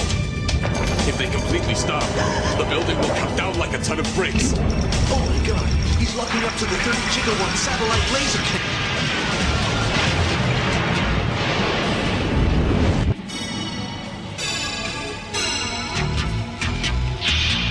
I'm not a cop. I'm just a cyber criminal doing a little bit of community service. Qui a été réalisé par euh, Yoshiaki Kawajiri au sein du studio Madhouse, qui est un studio qui est quand même, euh, même s'ils ont un petit peu perdu de leur superbe récemment, euh, est un studio culte d'animation japonaise. Hein. Bah, c'est une légende. Ah bah clairement, oui, oui, oui. Et puis on va comprendre que avec ce dont on va parler ce soir, que c'est pas usurpé, on va dire. Oui. Donc, euh, bah, Sectronic, je l'ai sous-titré euh, entre tradition et modernité. Forcément, Ouais. quelle originalité. Mais euh, voilà. Mais Bah, ça représente ça bien, hein. représente vraiment bien le, le- Ouais. la série. Donc Cyber City, alors pour moi déjà c'est une aventure un peu, une histoire un peu personnelle. C'est parce qu'à l'époque de sa sortie en France, euh, c'est arrivé avec la euh, fameuse collection manga vidéo. Euh, c'est une des premières séries qu'on pouvait se procurer officiellement. Alors c'est sorti dans les années mi-90, je dirais 92-93. Et euh, quand t'étais fan d'animé à l'époque, en fait, tu, tu, tu, tu pouvais tout regarder parce qu'il y avait tellement rien qui sortait que, euh, bah voilà, euh, il y a quelques années avant, on avait eu Akira, on avait les dessins animés de de Dorothée, mais c'était pas des entre guillemets des vrais animés pour adultes euh, comme euh, comme on en a régulièrement maintenant, quoi. En fait. Bon, Akira, quand même, si, un peu, quand même. Alors, Akira, ça à l'époque, ouais, mais Akira, euh, on sortait de Goldorak et euh, c'était édité par le, les humanoïdes Mm. associés. Donc c'était un truc euh, qui était quand même pas, euh, ouais, tu vois, c'était. Euh, euh, et donc, donc Cyber City, j'en avais déjà entendu un peu parler, bon bah dans les magazines, hein, euh, certainement un Animeland ou un Joypad, et il avait de très bonnes critiques. Donc euh, bon, on va commencer avec le pitch. hein, euh, dans un futur euh, plus ou moins proche, la police a décidé en fait de recruter des criminels emprisonnés dans une station suborbitale et euh, avec des peines euh, complètement délirantes à De 300 l'américaine. voilà, exactement. Pour euh, vol à main armée et tout ça, euh, ils se prennent 300 ans de prison, boum. Euh, et du coup, eux, ils vont chasser les criminels encore en liberté. Donc on leur colle un collier explosif comme dans Fortress, et puis euh, on leur laisse une semi-liberté. Et puis quand il se passe un truc bizarre, bah on les appelle. Donc là, on va suivre. euh, Alors c'est une petite, euh, c'est une petite série animée. Hein. C'est trois épisodes. Euh, C'était des OAV, des direct to vidéo en réalité. Hein. Voilà, c'est c'est comme ça que ça se passait. Et on va suivre trois flics criminels qui sont Sengoku, Gogul et Benten, qui sont tous ultra charismatiques, comme on savait bien les faire euh, à l'époque. Moi, ce qui me fait dé- délirer, c'est que le le hacker et le geek de l'équipe, c'est le plus mastoc Tout à côté fait, monstre, ouais, ouais, ouais. et, et aussi, euh, bah, pour un, une série euh, cyberpunk, en fait, il y a assez peu de- d'implants cybernétiques. Il y a, y a que le, bah, justement le, le geek euh, qui a un mot, qui a la Mr. T. Il a juste des lunettes parce que, bah, a priori, il aurait perdu la vue à un moment donné. Du coup, il a, il a des yeux. Euh, Bioniques, ouais. bioniques, mais à part ça, ils ont pas. euh, Il y a assez peu de, de personnages qui ont des. des- Il y a un méchant au début qui a un espèce de bras mécanique, mais c'est à peu près tout quoi. En fait, c'est du cyberpunk mais soft au niveau du transhumanisme en tout cas. Après, au vu des thématiques de la série, hein, quand même, qui est pas très positif sur la technologie, peut-être normal que les héros soient pas trop modifiés. non Tout à fait. Mais c'est c'est marrant, ouais. C'est c'est une sorte de ouais de, de post transhumanisme où euh, il y a quand même des gens qui se méfient euh, de se dire oh, tiens on va pas peut-être pas mettre une puce dans le crâne alors que à la même époque des trucs comme Ghost in the Shell il y a personne enfin il y a un personnage qui a pas d'augmentation mais et c'est militant quoi alors du coup, euh, ce qui est assez intéressant aussi, c'est que chaque épisode, donc il y a trois épisodes, trois personnages, on va se focaliser sur un des personnages, mais il y a toujours les deux autres qui restent euh, en fond, qui font des trucs de leur côté, qui font un peu avan- avancer l'histoire de leur côté, donc euh, c'est c'est assez sympa. Ils auraient pu faire une série un peu plus longue, mais bon, on a ce qu'on a et c'est déjà pas mal. Ce qui est aussi euh, intéressant, c'est au-delà de ce côté cyberpunk soft, en mettant des gros guillemets, euh, derrière cette apparence ultra moderne, on- en fait, on est carrément dans l'hommage au film d'horreur euh, traditionnel euh, d'Universal.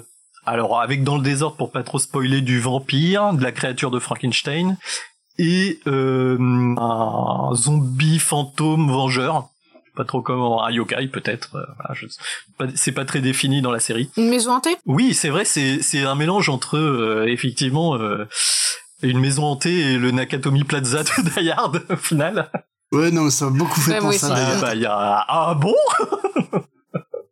Mais euh, ouais, un peu ouais, X-Files bah, aussi.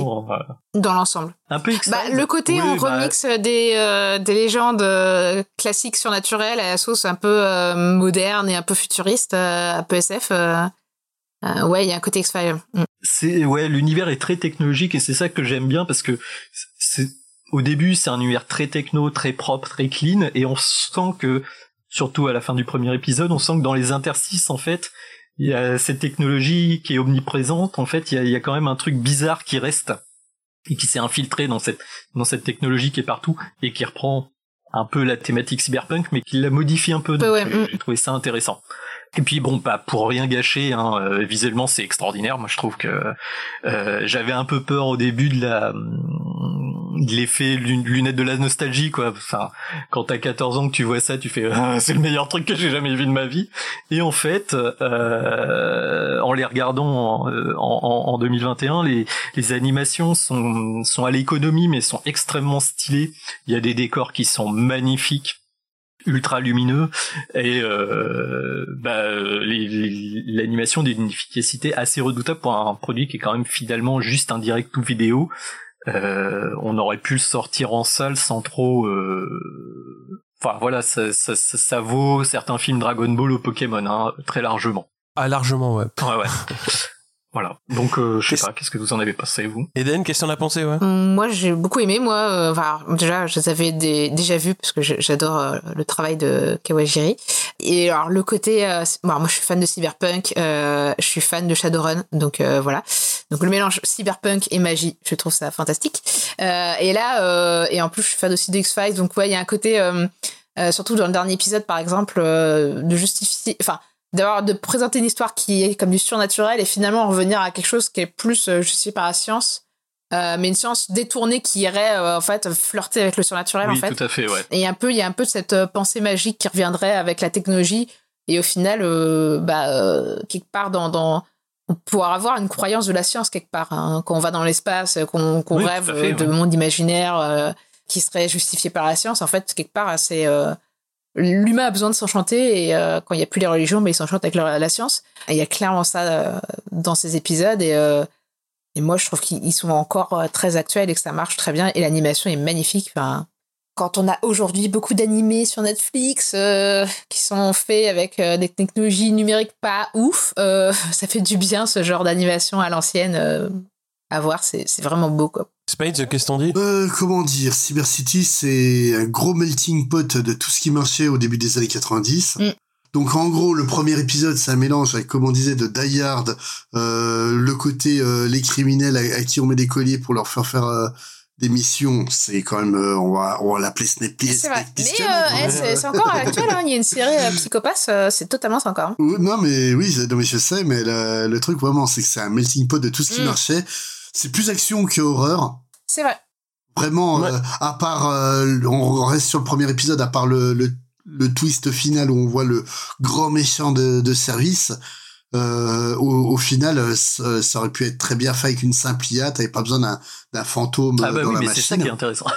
Enfin, Ouais, mais justement, cool. le fantôme dans la machine qui inspire, ça a certainement dû inspirer euh, Masamune Chiro euh, pour euh, Ghost in the Shell hein, au total, parce que justement, euh, il y a les thématiques de de la de l'identité malgré le numérique et euh, l'artificiel. Mais euh, c'est super bien rythmé, ça bouge bien. C'est graphiquement, c'est je vais pas dire que c'est euh, que c'est bon pour l'époque parce que justement à l'époque on avait pas mal de d'OAV qui qui traînaient qui étaient de, de Très de bonne très qualité. ouais. qualité. Ouais. mais mais c'est loin d'être le plus mauvais du lot hein, vraiment Ah bah euh, ouais, là quand j'ai regardé un peu la liste des trucs de manga vidéo, euh, bon il y a Urotsuki Doji dans le tas, il y a y a des trucs qui étaient quand même moins bien que ça en fait. Euh, on avait bah, Urotsuki, de, Urotsuki Doji, euh, si on enlève le côté euh, bah, que c'est un boulard, hein, faut être, on va dire les choses euh, posément. Euh, euh, Urotsuki Doji, ça reste quand même un, un, un OAV qui est extrêmement bien exécuté, quoi. un cran en dessous que Cyber City, mais Ouais, non mais je vais. alors je dis pas que c'est mal fait, Non, non. hein, évidemment. Ah non, non, On euh, pas des hentai, on a vu des, des trucs tellement plus Dago Pictures euh, tellement. Non, et puis, et puis, on, Oui. puis on a vu des hentai tellement pires que ça, quoi. Euh, si tous les hentai avaient le minimum de qualité de, de Rotsuki Doji, euh, ça serait quand même un gros avantage quand même, quoi. Mais euh, ouais, non. Et puis euh, Cyber City, ça reste, euh, ça reste un classique, quoi, de, de cette époque-là. hein. C'est, c'est pas mon préféré dans le style euh, cyberpunk. Je serais plus Bubblegum Crisis, hein. euh, Ah ouais.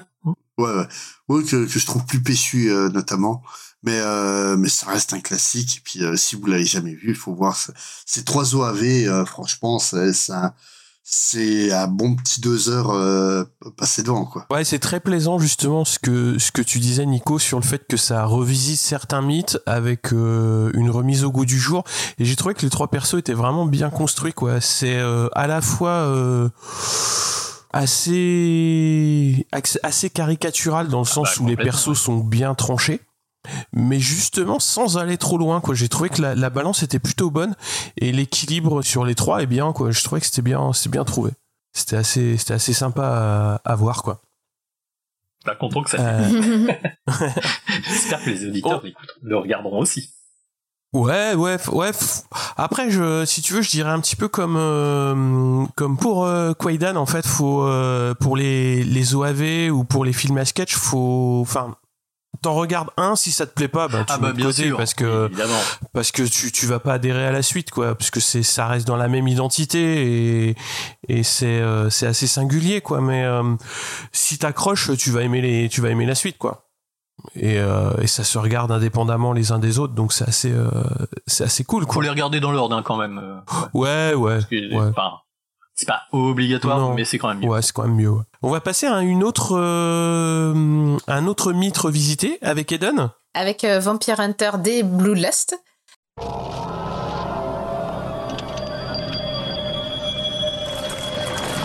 In the dark world of tomorrow, when vampires rule the night,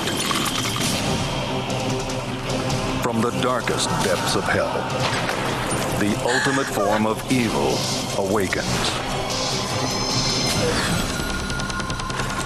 This has been difficult for all of us. If you knew my daughter, you'd understand. Her loss is more than this old soul can bear. I'll give you 20 million. It may be too late for her. What then? Just bring her back one way or the other. C'est le même réalisateur, hein, c'est Yoashi. on a merdé quand même, franchement. Deux films, deux fois le même réalisateur. Euh, super, mec. Désolé. Pourtant, euh, dans les thématiques, on était assez éloignés. hein, mais euh, voilà. Bah ouais, Même ouais, production, hein, c'est on toujours Madhouse, mais euh, voilà. Ah bah oui, oui. On change pas une équipe qui gagne. quand même, on sent le... De toute manière, les trois dessins animés, les trois animés, bah, c'est après, du, Madhouse. Ouais. Ouais, mais le tien est quand même un peu à part. Parce que, enfin, le caractère design euh, sur nos deux films avec euh, avec Eden, c'est le même, quoi. Il y a un personnage qui est Ouais. exactement le même dans les deux. Ouais, c'est le même, ouais. Oui, oui. Bref, je te laisse la parole. Donc du coup, c'est euh, dans un futur lointain. On est encore dans un côté un peu cyberpunk, mais pas tant que ça, parce que c'est quand même plutôt du fantastique. Euh, on a une Terre euh, qui est euh, dominée euh, la nuit par les vampires, la journée par les humains. Et euh, d'ailleurs, c'est pas trop la fête entre les uns et les autres. Hein. C'est un peu guéguerre et tout. Et, Bizarre, Et en fait, euh, on a quand même euh, donc d'un côté la population vampirique en, en- en- en constante diminution, mais qui avait atteint un, un- un niveau technologique assez pointu. Et d'autre côté, les humains qui sont un peu euh, répartis un peu euh, en, mani- en manière un peu rétrograde, genre fourche, flambeau, euh, on pourchasse les vampires. Dans une terre un peu désolée, on sent qu'il y a une catastrophe écologique ou quelque chose. En tout cas, c'est assez désolé et assez désert. Et on a donc bah, une jeune femme qui se fait enlever et euh, sa famille qui est pas euh, hyper happy de la voir euh, disparaître enlevée par un vampire et qui demande à un chasseur qui est un Dunpil. Donc un Dunpil, c'est un hybride vampire humain qui s'appelle D de pourchasser euh, donc euh, le vampire responsable. Mais comme euh, les mecs qui sont ils sont riches, ils font aussi appel à trois mercenaires, quatre mercenaires, quatre mercenaires Quatre au début, ouais. de, de pourchasser aussi le même vampire.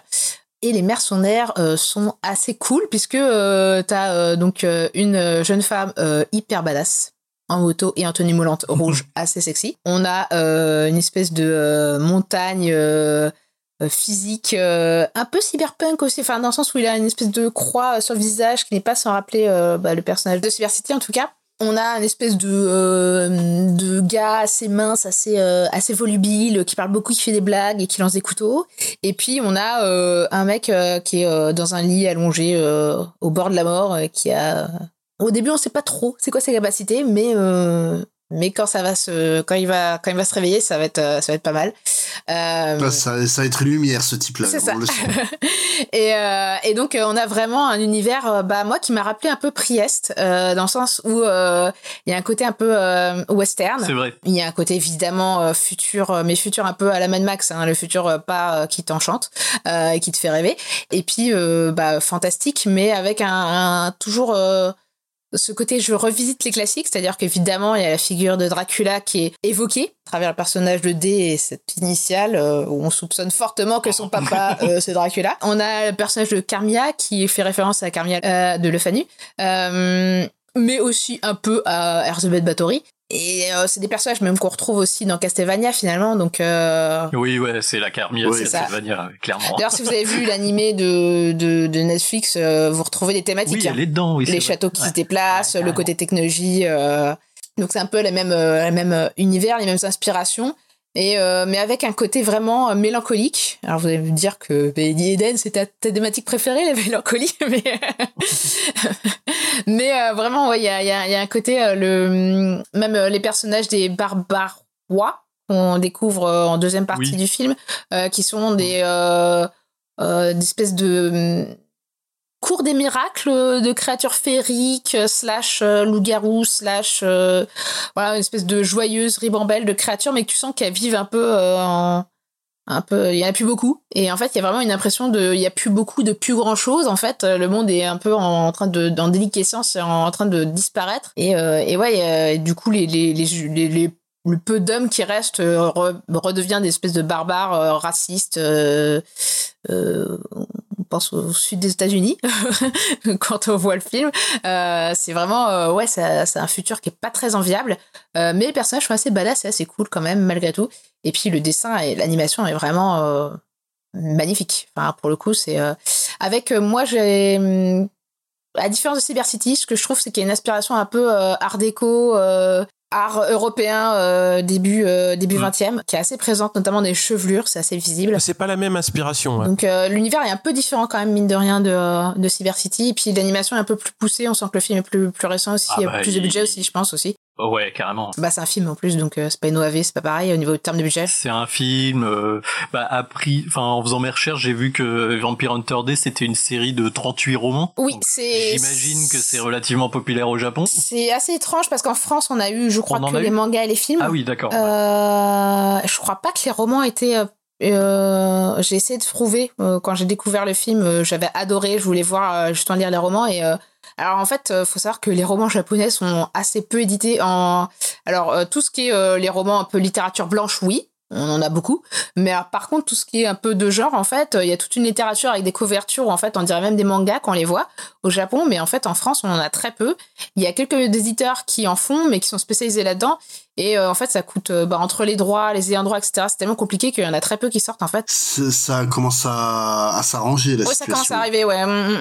Mm, mm, mm. Mais ça reste compliqué. Hein. Euh, Mm. J'ai un collègue qui travaille avec euh, sur des trailers pour des mangas qui sortent en France. Les ayants droit, c'est super chiant au Japon. Oui, hein. Tu touches Ah non, un bah, cil, c'est la fin du monde, quoi. Non, euh, mais, mais c'est pour tout. Hein. euh, Mais, mais pour euh, les light novels dont tu parles, ouais, il y a notamment La Nouvelle comme éditeur qui en publie beaucoup. Ils sont, ils sont quasiment spécialisés là-dedans, donc euh, c'est euh, non, c'est ça commence à venir. Après, ouais, c'est plus les trucs dans l'air du temps actuel euh, qui sortent plutôt que que les classiques. Ouais, il y a- il y, a un roman bah, euh, qui a été adapté du coup en série animée sur Netflix, qui s'était sorti chez un éditeur comme ça euh, spécialisé, mais, euh, mais effectivement c'est des romans récents, quoi. C'est pas des, euh, c'est pas des classiques, quoi. Et là, en l'occurrence, Vampire the Hunter, c'est quand même une grosse saga, quoi, pour le Japon. Qu'est-ce que t'en as pensé, Space? Euh, bah, il y a 20 ans, quand je l'ai vu, ça m'avait pas plu des masses. Euh, 20 ans après, c'est encore pire. Ah ouais? Ah ouais, c'est- Ah bon? je, l'avais dit avant l'émission. a- Ah, je pensais pas que c'était celui-là. Ah, c'est à sa décharge, je, je supporte plus du tout les histoires de vampires. Dès que je vois vampire, je fais ah C'est- voilà, c'est donc là avec le quand j'ai quand tu m'as dit euh, ce film-là euh, dans ma tête, euh, il y a une partie de mes neurones qui sont éteintes automatiquement. Donc, euh, mais euh, le truc, euh, c'est que je trouve ce scénario totalement indigent. Je on, trouve on ce sent film- qu'ils ont concentré euh, 38 romans et des références dans tous les sens. Et il y a des trucs où tu, enfin, tu comprends pas. Bon, tu laisses passer, mais c'est vrai que c'est un peu Et, énervant. et puis, et puis euh, c'est à mi-chemin entre le graou graou, je suis trop sombre, puis des, passa- des passages écrits par un gamin de 5 ans. Franchement, la- euh, le début de la course poursuite où il se retrouve dans le désert et t'as des raies qui sortent du sable, puis tout à coup il est dans une forêt, il y a un miroir et puis il y a des œils qui apparaissent, qui apparaissent pour euh, pour balancer des lasers. Ouais, mon, mon neveu de 5 ans il me racontait le même genre de conneries quoi. Et puis on en a pas fait des films quoi. c'est c'est ouais, c'est- c'est super beau. Graphiquement c'est super beau. c'est beau. Mais vraiment c'est pas pour moi du tout. C'est ouais, c'est ça a été une plaie à regarder vraiment. Bah, c'est vrai que le bra- brassage, euh, brassage de, de thématiques et de, de références euh, culturelles, moi, ça m'a vachement évoqué The Witcher, en fait.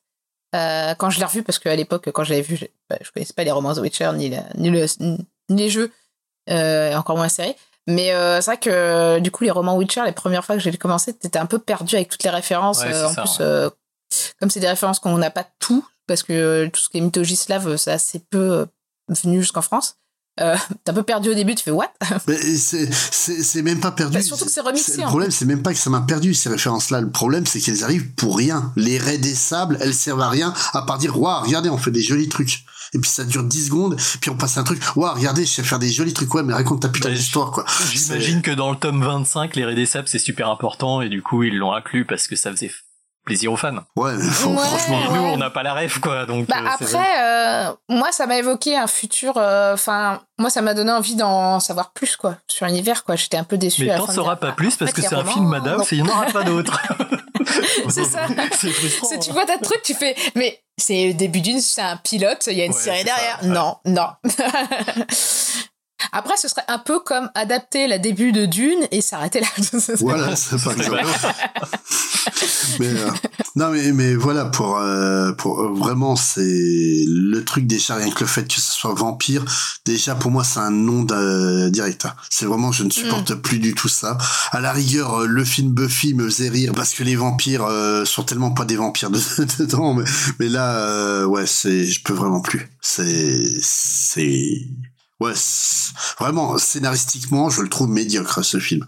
Autant graphiquement, autant graphiquement, je le trouve somptueux que Bah, là. désolé, en plus, non, je suis fan des vampires, hein. donc. euh, alors non non bah, moi alors euh, bon moi j'ai bien aimé j'ai- j'ai j'ai préféré revoir Cyber City mais bon j'ai- j'ai j'ai trouvé ça sympathique après moi c'est ce qui m'a gêné c'est que en fait il enfin Madhouse euh, surtout avec ce style visuel là ils ont un peu tout fait avec la même base quoi c'est-à-dire que euh, il y a il y a beaucoup de ninja scroll dedans euh, il y a beaucoup de Highlander dedans, il y a, enfin, et, et, en fait, faut plus choisir l'univers qui te plaît le plus. Si t'aimes euh, le cyberpunk, tu vas plutôt regarder euh, Cyber City. Si t'aimes plus les ninjas euh, bizarres, bah tu vas regarder Ninja Scroll ou Basilix qu'ensuite. Euh, et voilà. Après, moi, moi, j'ai passé un bon moment. J'ai, c'est vrai que je, je l'avais jamais vu. J'ai, confondu avec le. En fait, je pensais qu'on parlait de, au début, qu'on allait parler de celui des années 80, Mm. qui ressemble un peu à un- visuellement, qui est plus proche d'un truc comme Albator et qui est intéressant aussi. Mais je l'ai, je l'ai jamais vu. Hein. Euh, je n'avais vu ni l'un ni l'autre. Franchement, je m'attendais à un truc vraiment. Enfin, voilà, Vampire Hunter Day, ah, bah, super. La grosse révélation à la fin, c'est avec, va être Dracula ou le fils de Dracula ou son cousin. Ou surtout qui ressemble à Lucard de, de Castlevania. Ah quoi. mais ah mais clairement les mecs ont joué à Castlevania Voilà. Hein, et, euh, et l'influence a été dans les deux sens hein, clairement euh, voilà mais Bon, à part si vous êtes allergique aux vampires, ce que je peux tout à fait comprendre, euh, moi je trouve c'est, enfin voilà, on perd pas son, on, on s'ennuie pas. Il est peut-être un peu décousu au niveau du, du scénario, comme on disait, peut-être un trop un melting pot de tout ce qui s'est fait euh, dans les 38 tomes du, du livre, mais j'ai pas, voilà quoi. On va dire, on va dire que j'ai préféré Ninja Scroll, mais ça reste un, un bon Madhouse. On va passer à la sélection de Spades pour les animés et là on va parler de d'une santé mentale fragile. Ah oui, c'est ça. Là, donc euh, j'ai choisi euh, bah, l'un de mes animés préférés de, de cette époque, Perfect Blue.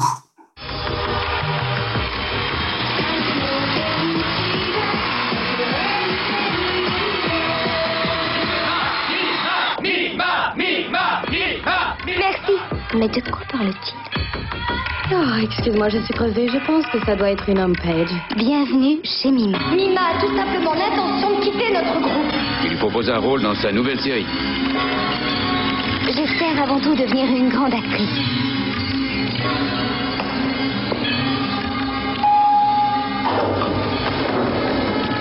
Action Il n'en est pas Le photographe avec qui tu as bossé y est passé aussi. Quoi? Comment?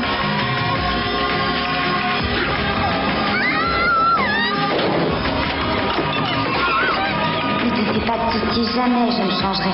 Je suis là et je serai toujours avec toi. Donc réalisé euh, par Satoshi Kon en, en 97, euh, donc euh, toujours produit par le studio Madhouse, comme je disais, je disais tout à l'heure. Bah, c'était Dans les- un style très différent. C'était les rois du pétrole à Madhouse à l'époque. hein, quand Ah mais ils, mais ils avaient tellement un niveau dessus tout le monde, c'était hallucinant. quoi. Donc Perfect Blue s'est tiré euh, très très très très librement du roman éponyme de Yoshizaku Takeoshi. Et euh, ça raconte, euh, bah, comme disait euh, Cyril, l'histoire euh, d'une personne qui a une santé mentale très fragile, une jeune chanteuse qui, qui s'appelle Mina, qui décide de quitter son groupe et de tenter une carrière d'actrice. Mais entre les méandres d'un milieu très exigeant et la menace d'une personne qui semble lui vouloir de- du mal, sa vie dégénère. Mais cette menace existe-t-elle vraiment? Ah, Toute la question est là. Donc, euh, ben, euh, moi, euh, comme je l'ai dit, moi, c'est un de mes films d'a- d'animation préférés de cette année. Euh, Satoshi Kon, c'était un génie.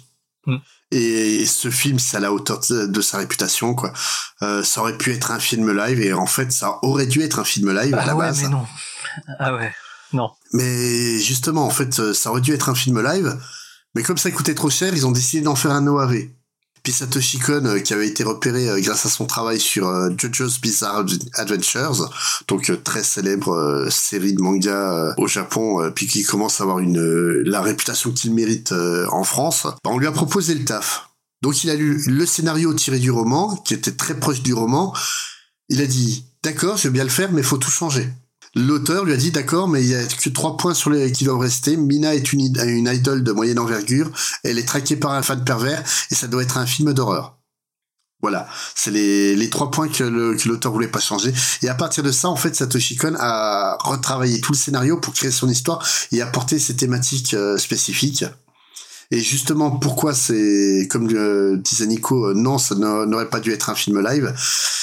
C'est parce que justement, vu l'un des thèmes principaux euh, du bouquin, donc la manière en fait, euh, la pression que le que le milieu euh, du du cinéma fait porter sur les jeunes actrices, notamment d'un point de vue sexuel au au Japon, ça aurait été complètement con de faire subir ça à une vraie actrice alors que tu dénonces le truc.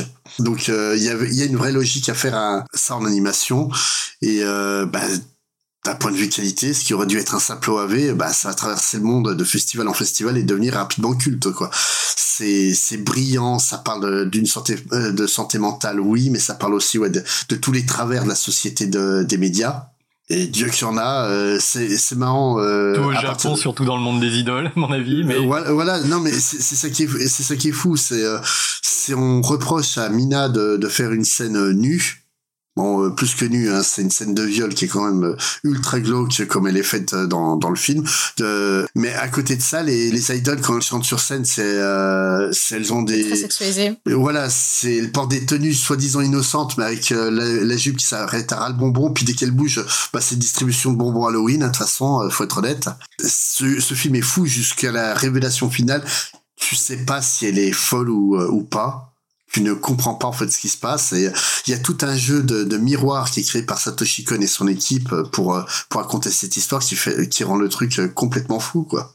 C'est ça qui est très bien fait, c'est que longtemps t'es dans le, le doute entre est-ce qu'elle vit, euh, c'est ce qu'elle rêve ou est-ce qu'elle le vit vraiment?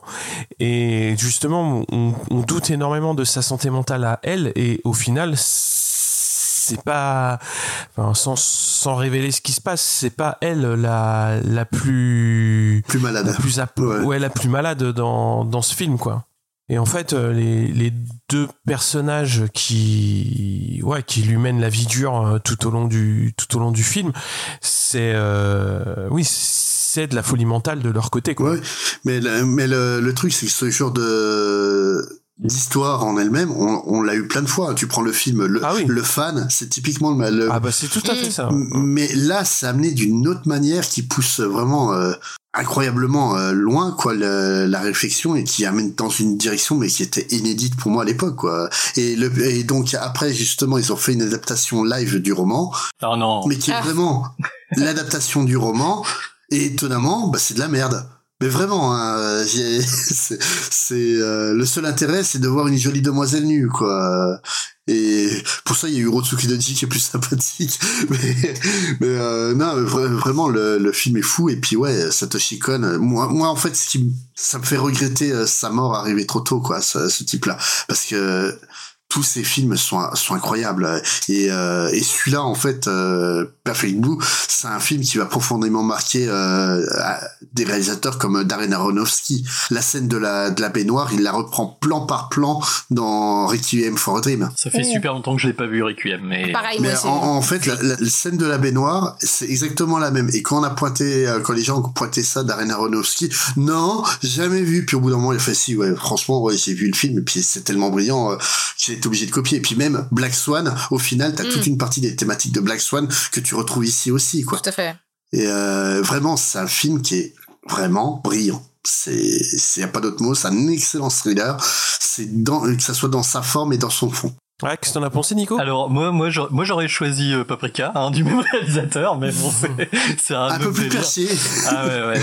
Mais en fait, mais, de toute façon, tous ces films, tous ces films, faut les oui, voir. voilà, c'est ça. C'est voilà, vous voyez du Satoshi Kon, vous y allez.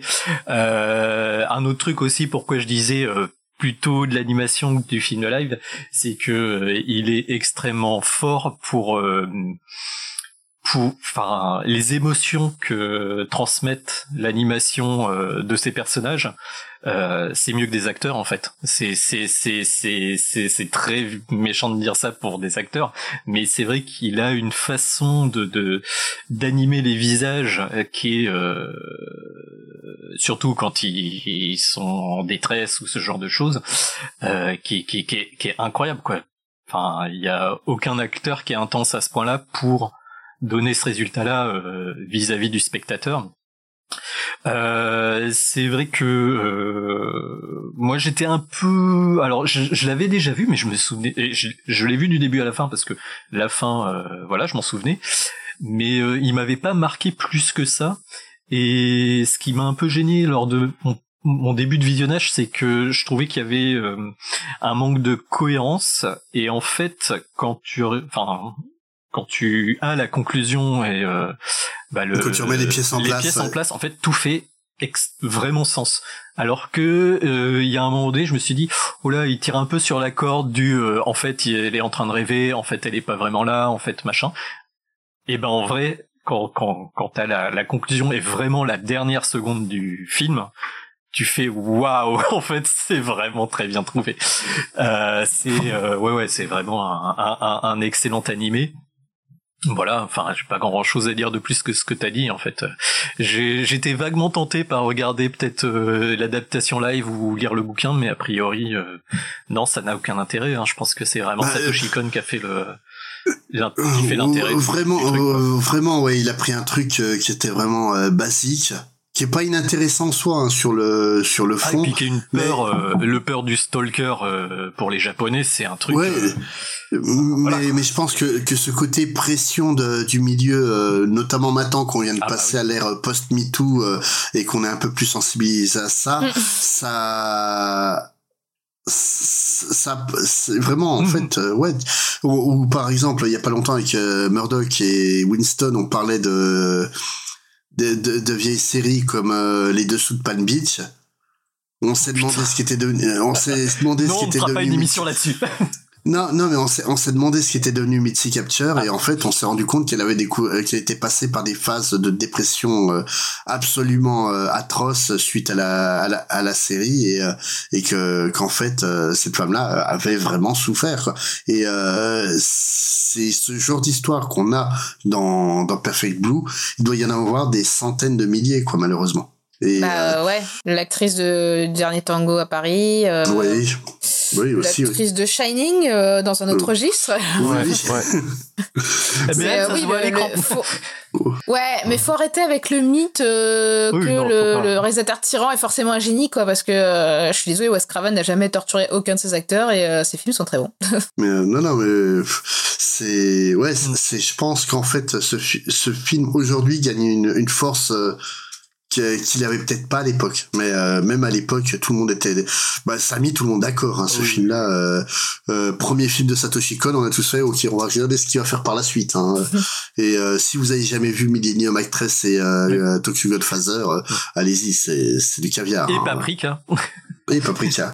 Eden, tu l'as vu? Et ben moi, j'avais j'avais pas encore regardé sa filmographie parce que voilà, euh, il y a des trucs comme ça qu'on passe à côté. Et, euh, Perfect Blue, effectivement, j'avais entendu parler depuis euh, des siècles.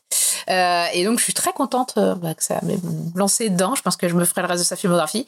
Et franchement, ouais, c'est comme vous dites, c'est. bah après, j'ai vu d'autres films sur l'obsession depuis. notamment quelques euh, mais mais franchement je trouve qu'il il- soulève un, un sujet effectivement qui est très actuel bah à savoir effectivement la sexualisation des actrices et, euh, et ce qu'elles subissent aussi euh, surtout euh, dans un, ce milieu qui est pas forcément hyper facile je pense que celui des des pop stars n'est pas mieux. Voilà. Non, voilà même pire, pire, ouais. ouais, c'est vrai que la K-pop explose en ce moment et je, me- je, je pense qu'à un moment donné il y aura des histoires qui vont sortir aussi là-dessus. C'est Ju- Justement, sur le sujet, dans les recommandations sur YouTube, vous avez Tev de Ici Japon qui avait fait une une, euh, une vidéo sur le milieu des, des chanteuses, euh, enfin des idoles au, au Japon.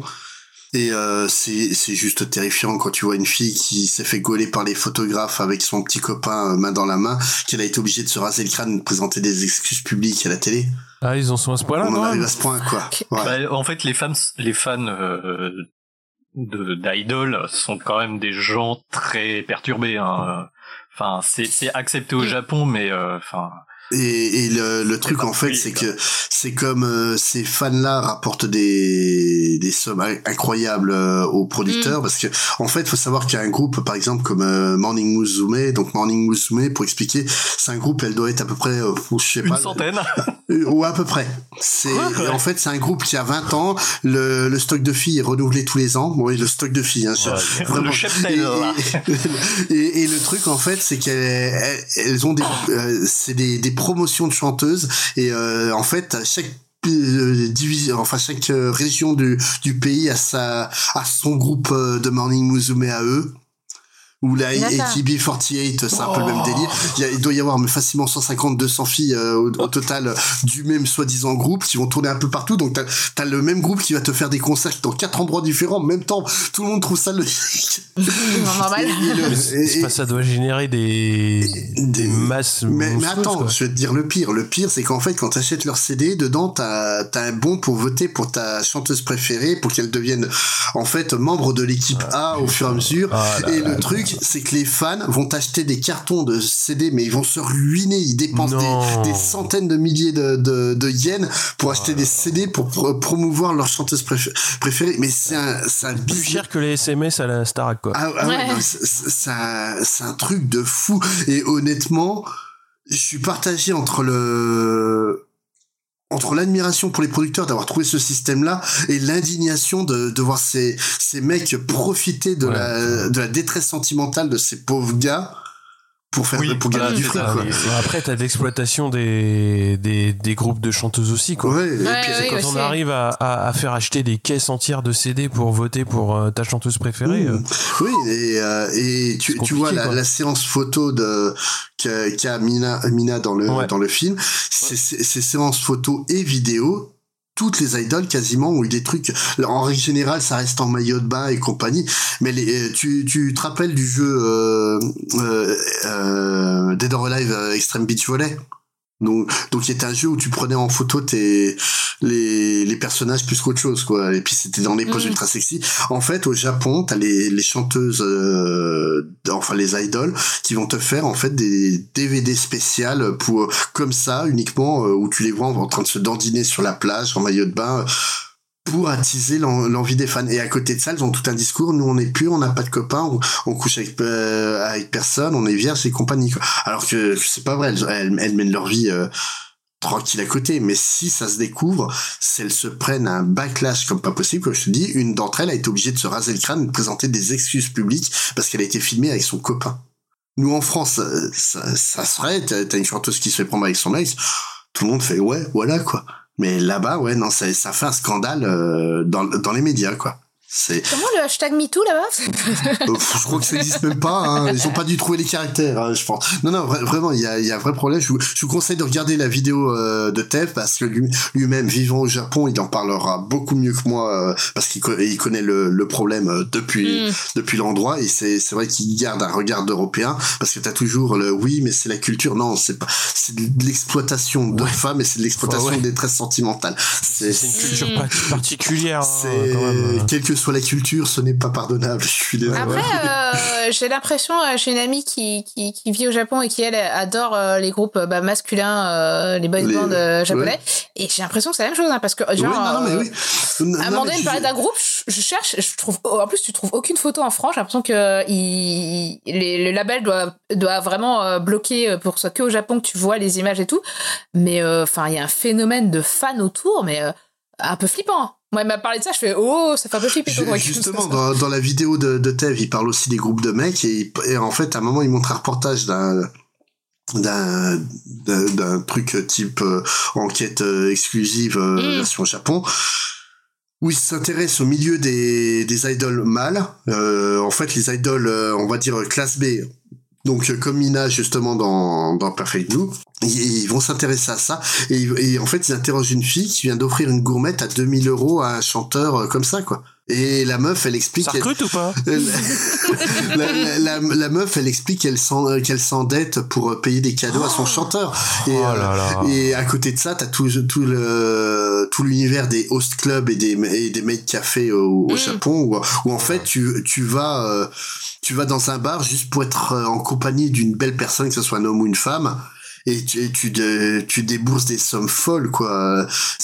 J'ai vu des reportages là-dessus où des, où des femmes euh, dépensent 20 000 euros en une soirée pour, euh, juste pour passer du temps avec un, un beau mec qui va même pas coucher avec, hein. Juste, il est là. Et il lui Ah, mais c'est le principe de. euh, euh, putain, euh, bah, au 19e siècle, en Europe, il y avait ça, les chanteuses, euh, il y avait toujours des mecs qui leur payaient un tas de trucs et elles vivaient comme ça, même à la limite. Mmh, oui, mais. Mais ouais, c'est poussé à son paroxysme, quoi. Ah ouais, là, c'est, un truc Et de fou. hein, ouais. quoi. Mm. Et, et vraiment, en fait, moi, ce qui me, là, d'avoir revu Perfect Blue, et maintenant qu'on est dans une ère euh, parce que on a beau dire ce qu'on veut, ça, a changé quelque chose, hein, ce qui s'est passé ces dernières années. Euh, j'ai pris un peu plus conscience de ces thématiques-là, mais ouais, de voir en fait qu'on n'a pas du tout progressé, voire que ça a carrément empiré au Japon. C'est inquiétant de voir que ce mec-là dénonçait déjà le système il y a, il y a 20 ans en arrière, quoi. Mais comment ça peut empirer? Bah, Euh, Ouais, c'est- assez difficile que ce soit pire que ce qui est décrit dans Perfect Blue. Mais En fait, le principe des, des idols, et là tu le vois dans le film, est plutôt plus ou moins safe au, dé- au début.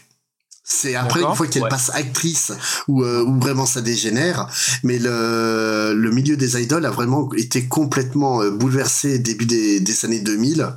En fait, faut savoir que maintenant les, les idoles, elles sont à la fois chanteuses, à la fois euh, à, la fois actrices et compagnie. hein. Be- beaucoup des plus grandes euh, des plus grands acteurs et actrices de de, de ces 20 dernières années sont des des chanteurs et chanteuses de boys band, de girls band, euh, dans le style Morning Musume quoi. Et le le truc, c'est que tout ce système a apporté mais tellement de fric. Comme je dis, hein, le coût du CD pour voter ta, ta, ta chanteuse préférée ou les mecs achètent des cartons entiers, euh, c'est ça, ça s'est créé à partir du moment où ouais, ils ont créé des des, des groupes à cheptel et, et éternels quoi. Les Morning Musume que tu vas voir aujourd'hui, c'est absolument pas le, celles qui sont sorties il y a 20 ans quoi. Mm. Eh ben, C'est non non, c'est c'est un ça film. fait peur ton affaire. Hein. Ouais, c'est le truc le plus terrifiant en fait, c'est la réalité, c'est ça qui est gênant dans cette émission. Ah mais non mais c'est les films d'horreur euh, quand tu t'intéresses un peu. La plupart du temps, effectivement, les... quand c'est inspiré de faits divers, etc., t'as pas mal de réalisateurs qui disent en fait on n'a pas tout mis. hein.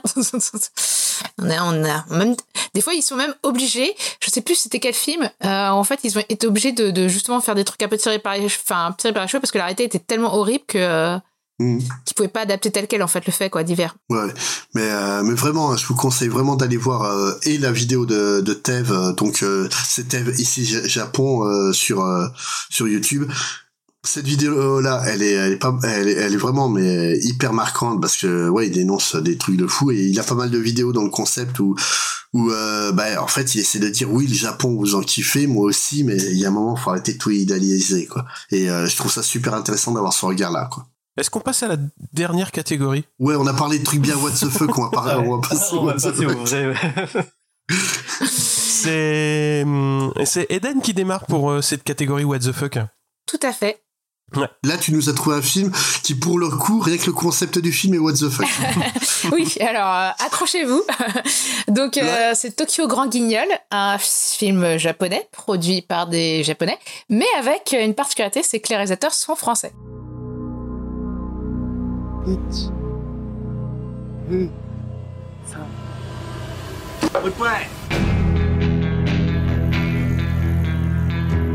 そうですね。ちょっとした問題です。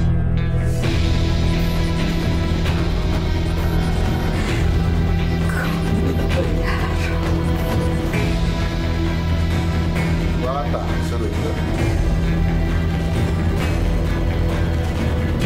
すべてのことに解決策があります。あなたの好きにしていい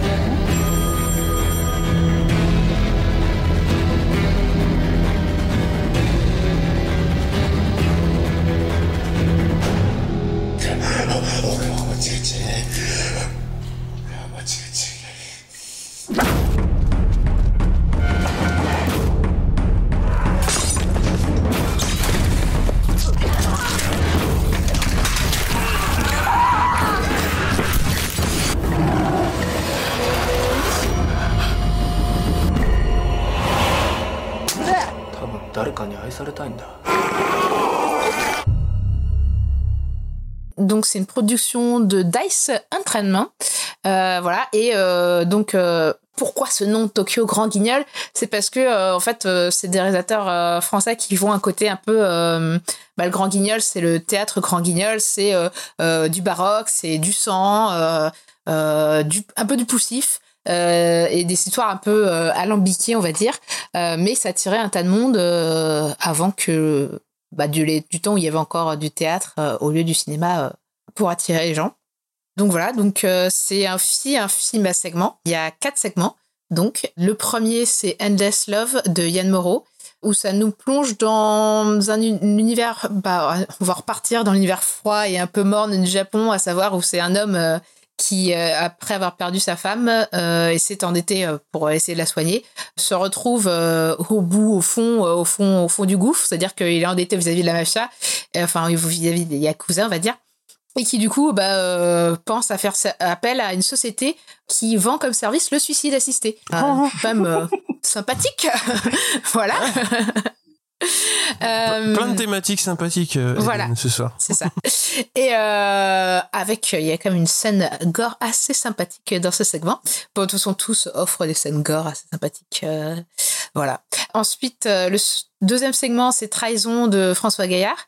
On y suit une jeune femme qui est un peu... Disons, elle est un peu agacée contre le monde et, euh, et en fait, elle rentre chez elle seule après une soirée en boîte et euh, il y a quelqu'un d'assez étrange qui l'appelle. euh, elle entend pas trop ce qui, c'est une voix bizarre qui a un espèce de râle et euh, assez vite chez elle, il va se passer des trucs assez chelous. Euh, Il y a une ombre qui s'invite, il y a quelque chose qui, qui semble la pourchasser comme une espèce d'entité démoniaque. Je n'en dirai pas plus, mais en tout cas, c'est vraiment un bel hommage au giallo italien avec vraiment une atmosphère assez assez esthétisante et là encore un peu de gore qui vient s'inviter avec bah, chaque segment va rendre hommage aussi au cinéma japonais et euh, euh, et à un genre du cinéma japonais aussi Euh, voilà mais je vais pas trop vous en dire pour pas spoiler non plus.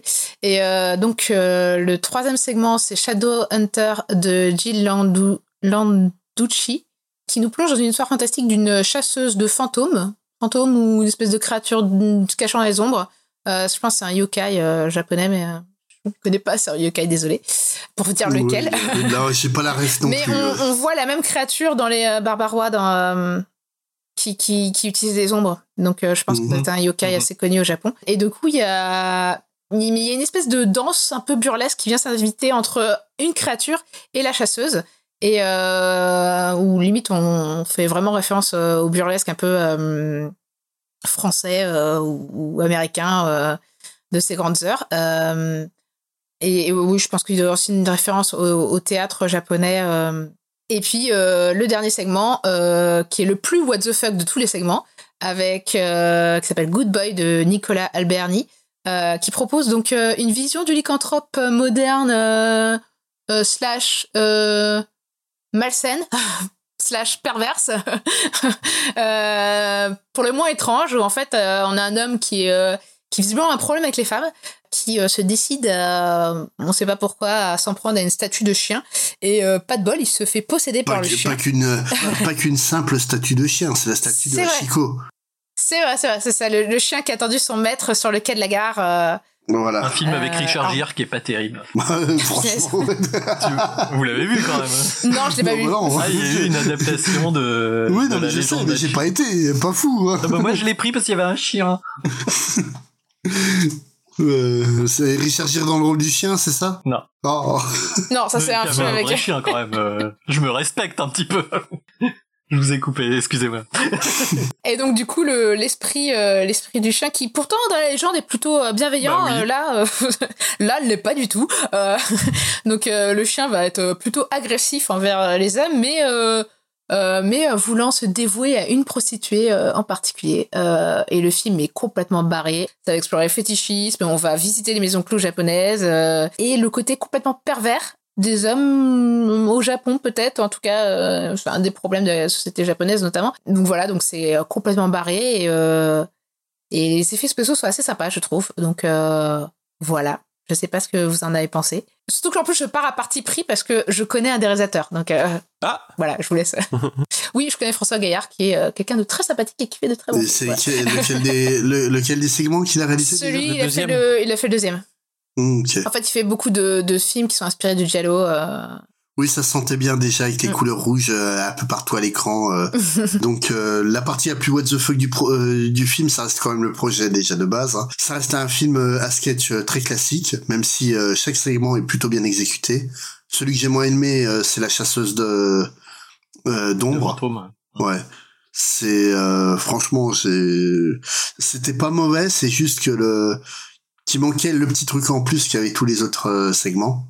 Notamment le, le premier qui, est- qui était euh, une sorte de il y a un côté très comment dire euh, Le jour de la marmotte. voilà, c'est ça, tout à fait. Euh, et, et, et en fait, le premier et le dernier ont le, le même défaut. C'est qu'une fois que tu arrives à la fin, quand tu vois la dernière scène, tu dis, mais je veux voir la suite, quoi. Ah ouais. ouais. Ah oui, non, moi, quand le mec, euh, il, veut, il veut recommencer, euh, le nouveau mec euh, de celle qui a planté le, le premier euh, dans, dans l'histoire de, de Hachiko. Oui, oui, non, mais bien sûr. Euh, elle- elle- il veut pour gra- graver euh, ce- le nom euh, de la meuf sur le sur Godzilla. Je me dis, je veux voir ça. quoi. Il y a moyen que ça soit drôle. mais, euh, mais, mais vraiment, le, le truc est très bien exécuté. Mais le, vraiment, le seul segment qui, pour moi, a vraiment une spécificité typiquement japonaise, c'est ce dernier segment. Le Hachiko Garu, euh, on pouvait le faire nulle part ailleurs que, que là-bas, quoi. Tandis que les trois autres, au final, tu aurais pu les faire quasiment partout.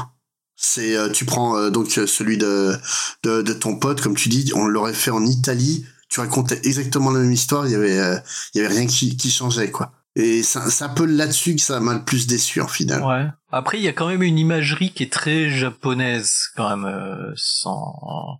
Enfin, même, enfin, le, la nana version maléfique, c'est quand même vraiment très japonais avec ses longs cheveux noirs. Enfin, bon, on en a parlé au début, mais il y a, y a quand même ce côté. euh, Alors oui, t'aurais pu le faire ailleurs, mais le l'enrobage japonais aide bien. Ah oui, non mais non non mais esthéti- esthétiquement euh, c'est absolument parfait. La, Et la scène aussi.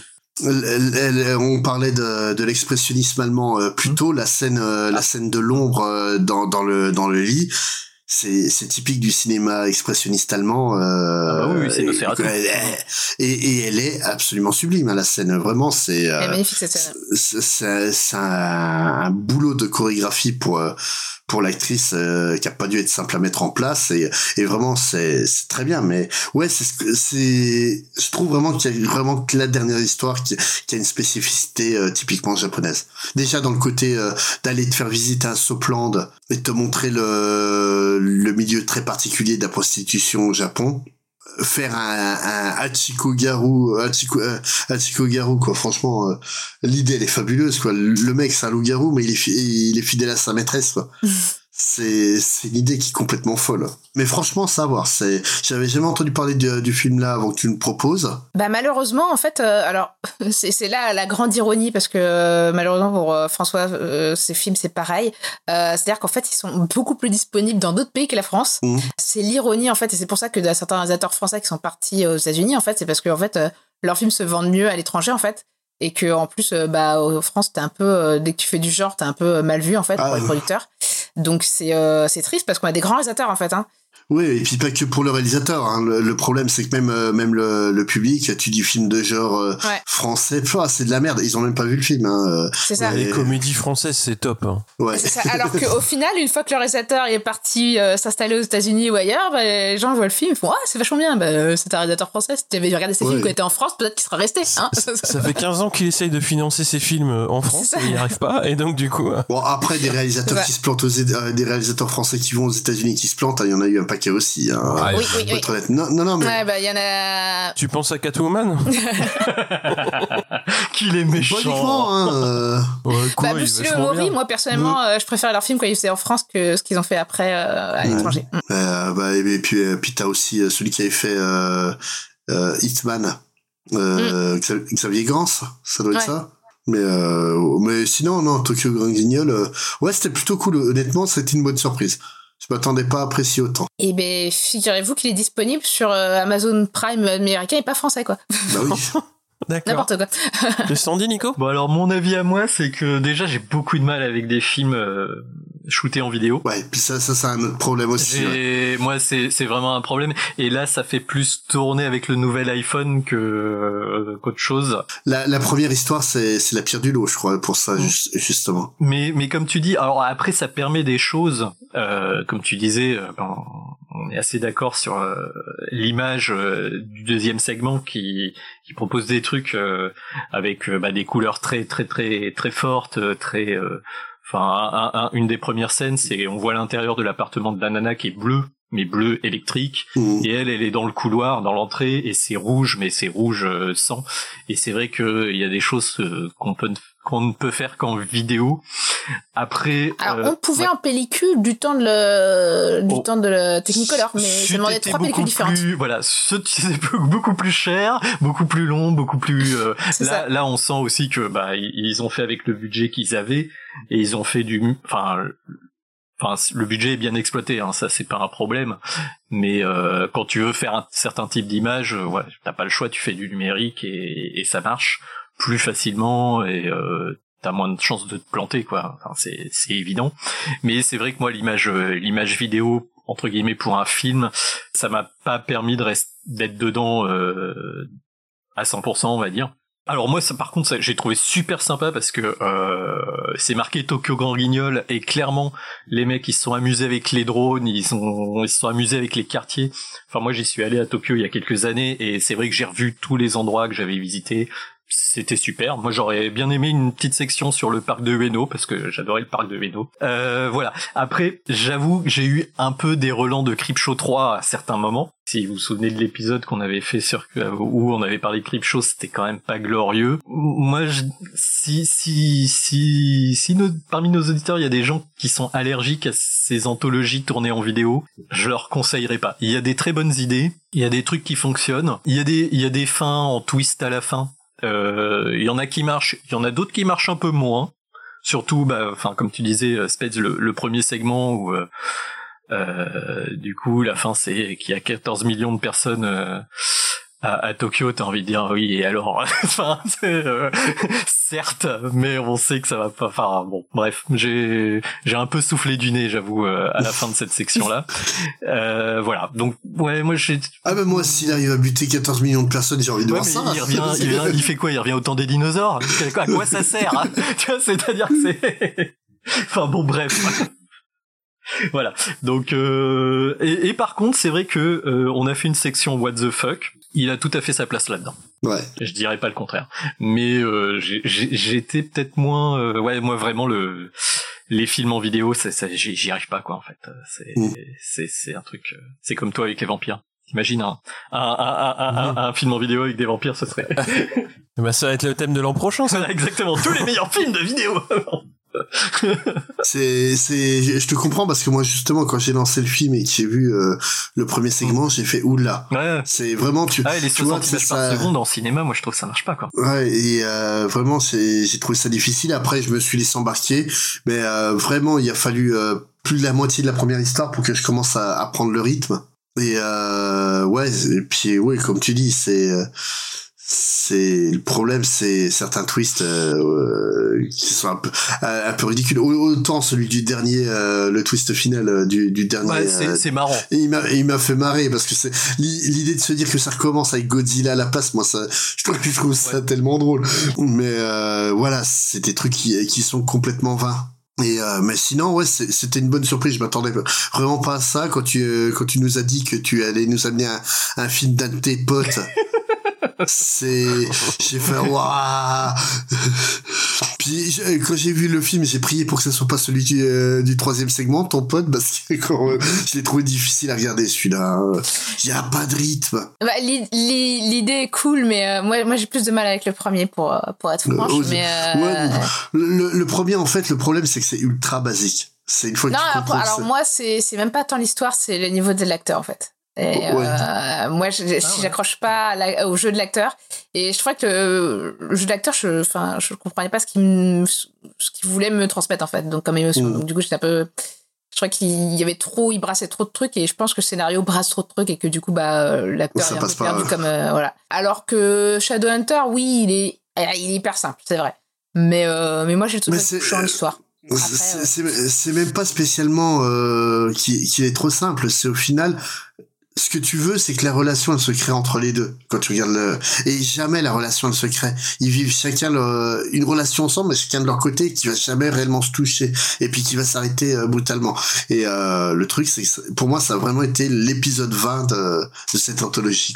C'est mais, mais après globalement. euh, Comme dit Nico, ouais, le- la technique, euh, bah, elle est faite avec les moyens du bord aussi. hein. Ils, avaient- ils, avaient- ils ont fait ce qu'ils ont pu avec euh, ce qu'ils avaient, mais euh, la partie, on va dire artistique, globalement, elle est, elle est plus que correcte pour chaque segment. Quoi, les, les, les gars ont eu des idées et ont su les mettre en, en place correctement. Quoi. À part le truc d'animation. Ouais, qui était. Là, J'étais très déçu par le truc Ah, il était d'animation. dégueulasse. On est au Japon, on aurait Ouais. pu Ouais. faire un truc bien et euh, waouh. Euh, ouais, là, là t'as un peu l'impression que c'est un stagiaire qui a fait ça. On est d'accord aussi. Ouais. Oui, la partie animation est un peu en dessous, ouais, ça c'est sûr. Et alors que franchement, t'aurais fait euh, la même truc, le même truc explicatif pour euh, expliquer l'histoire de Hachiko euh, avec des photos de la statue à travers le temps et compagnie. Des euh, dessins d'enfants ou un euh, truc comme voilà, ça. ouais. euh, ouais. Ça, ça, ça serait passé pareil, une voix off. euh, mais, mais ouais, c'est. Bah après, ouais, je comprends. Tes, réalisateurs, on t'envoie au Japon, on dit on peut faire de l'animation, tu dis fonce.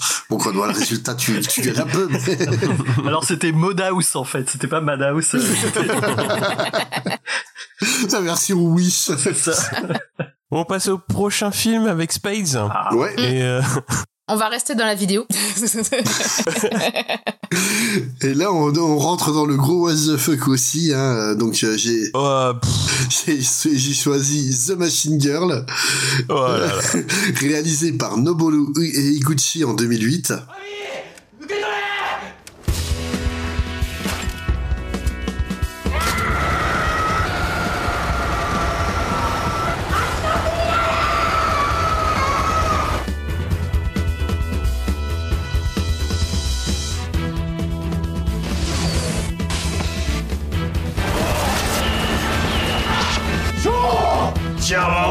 って。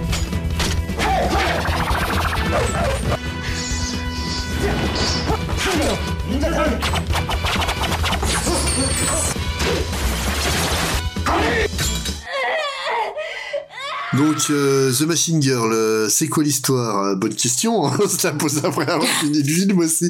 Donc, en gros, c'est l'histoire de A- Ami, une jeune orpheline qui va perdre son, son frère euh, sous les coups d'un gang de lycéens, qui est dirigé par le fils d'un Yakuza ninja. Ouais, qui ressemble au méchant dans Tekken euh, et Hachimisi Yushima, on a l'impression de voir un personnage Alors, de jeu en, vidéo. en cherchant la justice, elle va perdre son bras et avec l'aide des parents du meilleur ami de son frère, lui aussi mort sous les coups de, de ce gang, elle va obtenir un bras mitrailleuse et la vengeance.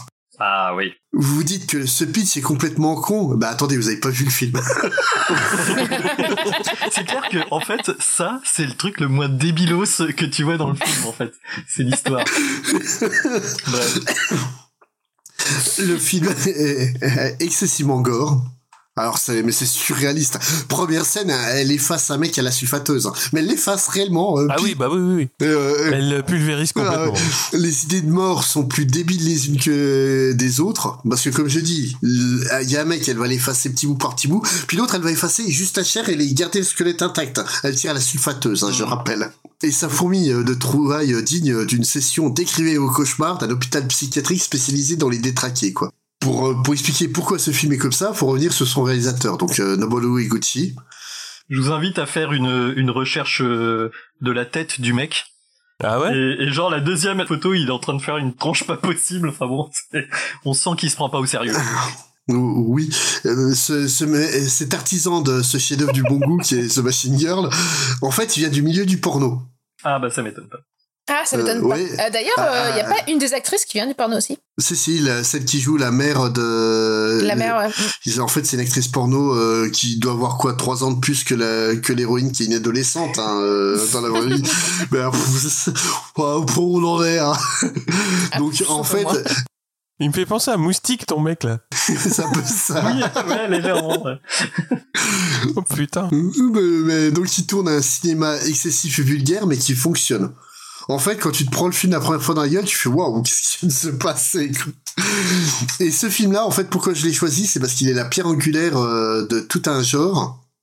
Sur, en, fait, euh, la Nikatsu qui a, donc produit euh, ce film-là, c'est une société qui est ultra sérieuse hein, au Japon de, de production. Et en fait, suite à ce film-là, il va y avoir de plus en plus de films euh, totalement débilos, euh, vulgaires euh, et trash euh, qui, qui vont arriver derrière. euh, souvent, C'était lui ou. Je Oui. t'interromps deux secondes, c'était lui ou, ou Tokyo Gore Police qui était en premier? Euh, lui, avant, lui avant et Tokyo Gore Police arrive quelques mois après en fait. D'accord. Et de- donc ce, ce film-là et Tokyo Gore Police, en fait, c'est ce qui va permettre de lancer le label Sushi Typhoon, qui va présenter des.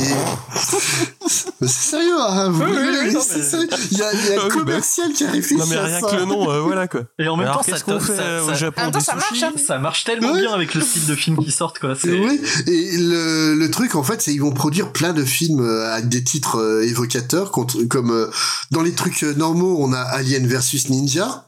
Ouais. Mutant Girl Squad, oui ça c'est les trucs, euh, c'est les trucs no- normaux. On passe à un peu plus, un peu plus bizarre avec Robo Geisha, Ah, Rebecca Chat, c'est un de mes préférés. qui est du même réalisateur hein, que Ouais, The bah oui, Machine oui, Girl, oui, et des, des trucs euh, du genre Zombie Ass, Toilet of the Dead. voilà, où donc c'est des, des zombies qui sortent des chiottes et qui, qui agrippent le, le cul des, des filles qui essaient euh, qu'on les gastro. Voilà. Non mais c'est pas connerie.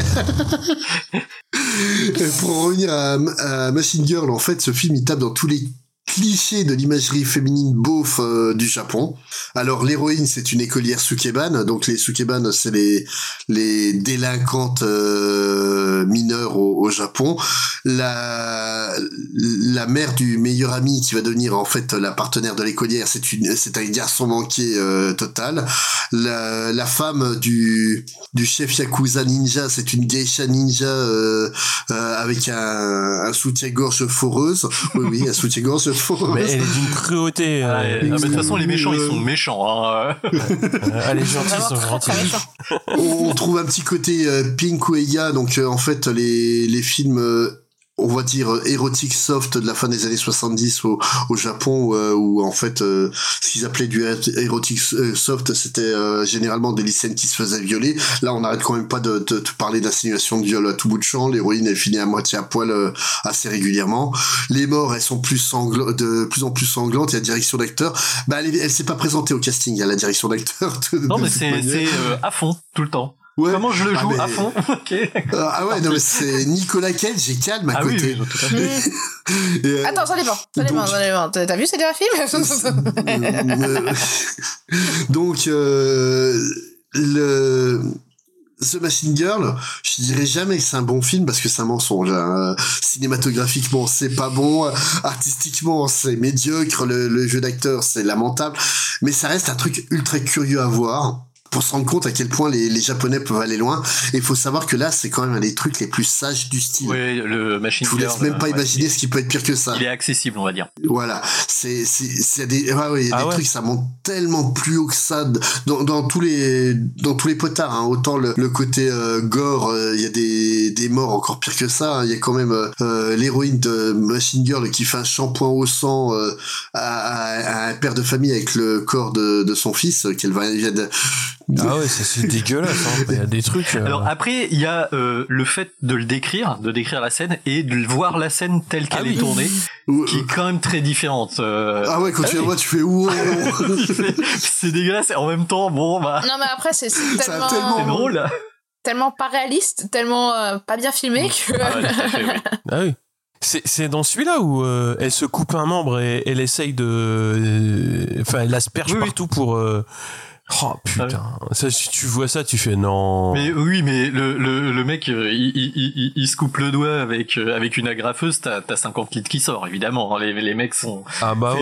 ils ont eu une promo sur l'arrosoir euh, et, la, et la teinture rouge, hein, c'est clair. Ah, c'est un truc typique. euh, Ouais, de film, euh, ouais, ouais, de film de samouraï en fait. Mais, euh, ou alors la, la mère du premier gamin qu'elle qu'elle tue euh, elle lui plante un couteau dans la nuque et ça fait sortir les intestins par la voilà. bouche Ah oui, oui, c'est vrai, ouais, c'est vrai. Elle est très drôle cette actrice d'ailleurs, elle m'a fait beaucoup rire. Ah bah elle est à fond, hein. Vous voyez ce qu'il faisait dans les, dans les films euh, série B, Z euh, américaines dans les années 70 Bah là, c'est x10, euh, x100. bah, bah, en fait, c'est du, c'est du trauma euh, sous, sous Ouais, voilà. quoi. C'est vraiment ça, c'est, c'est vraiment un truc euh, à voir, le, les films euh, What the fuck japonais euh, de, de Sushi Typhoon.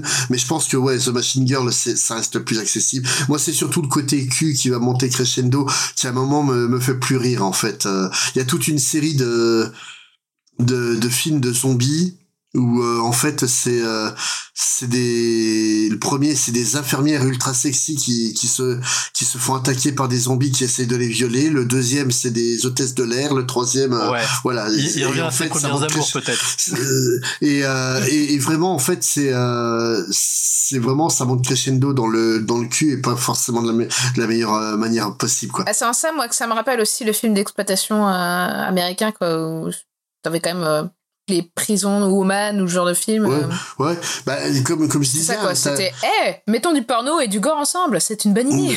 mais non mais mais justement hein, je, je parlais du Pinkueya euh, tout à l'heure. Le Pinkueya c'était c'était du cinéma érotique où c'était des, des lycéennes qui se faisaient vi- violer par des des gangs de bikers quoi.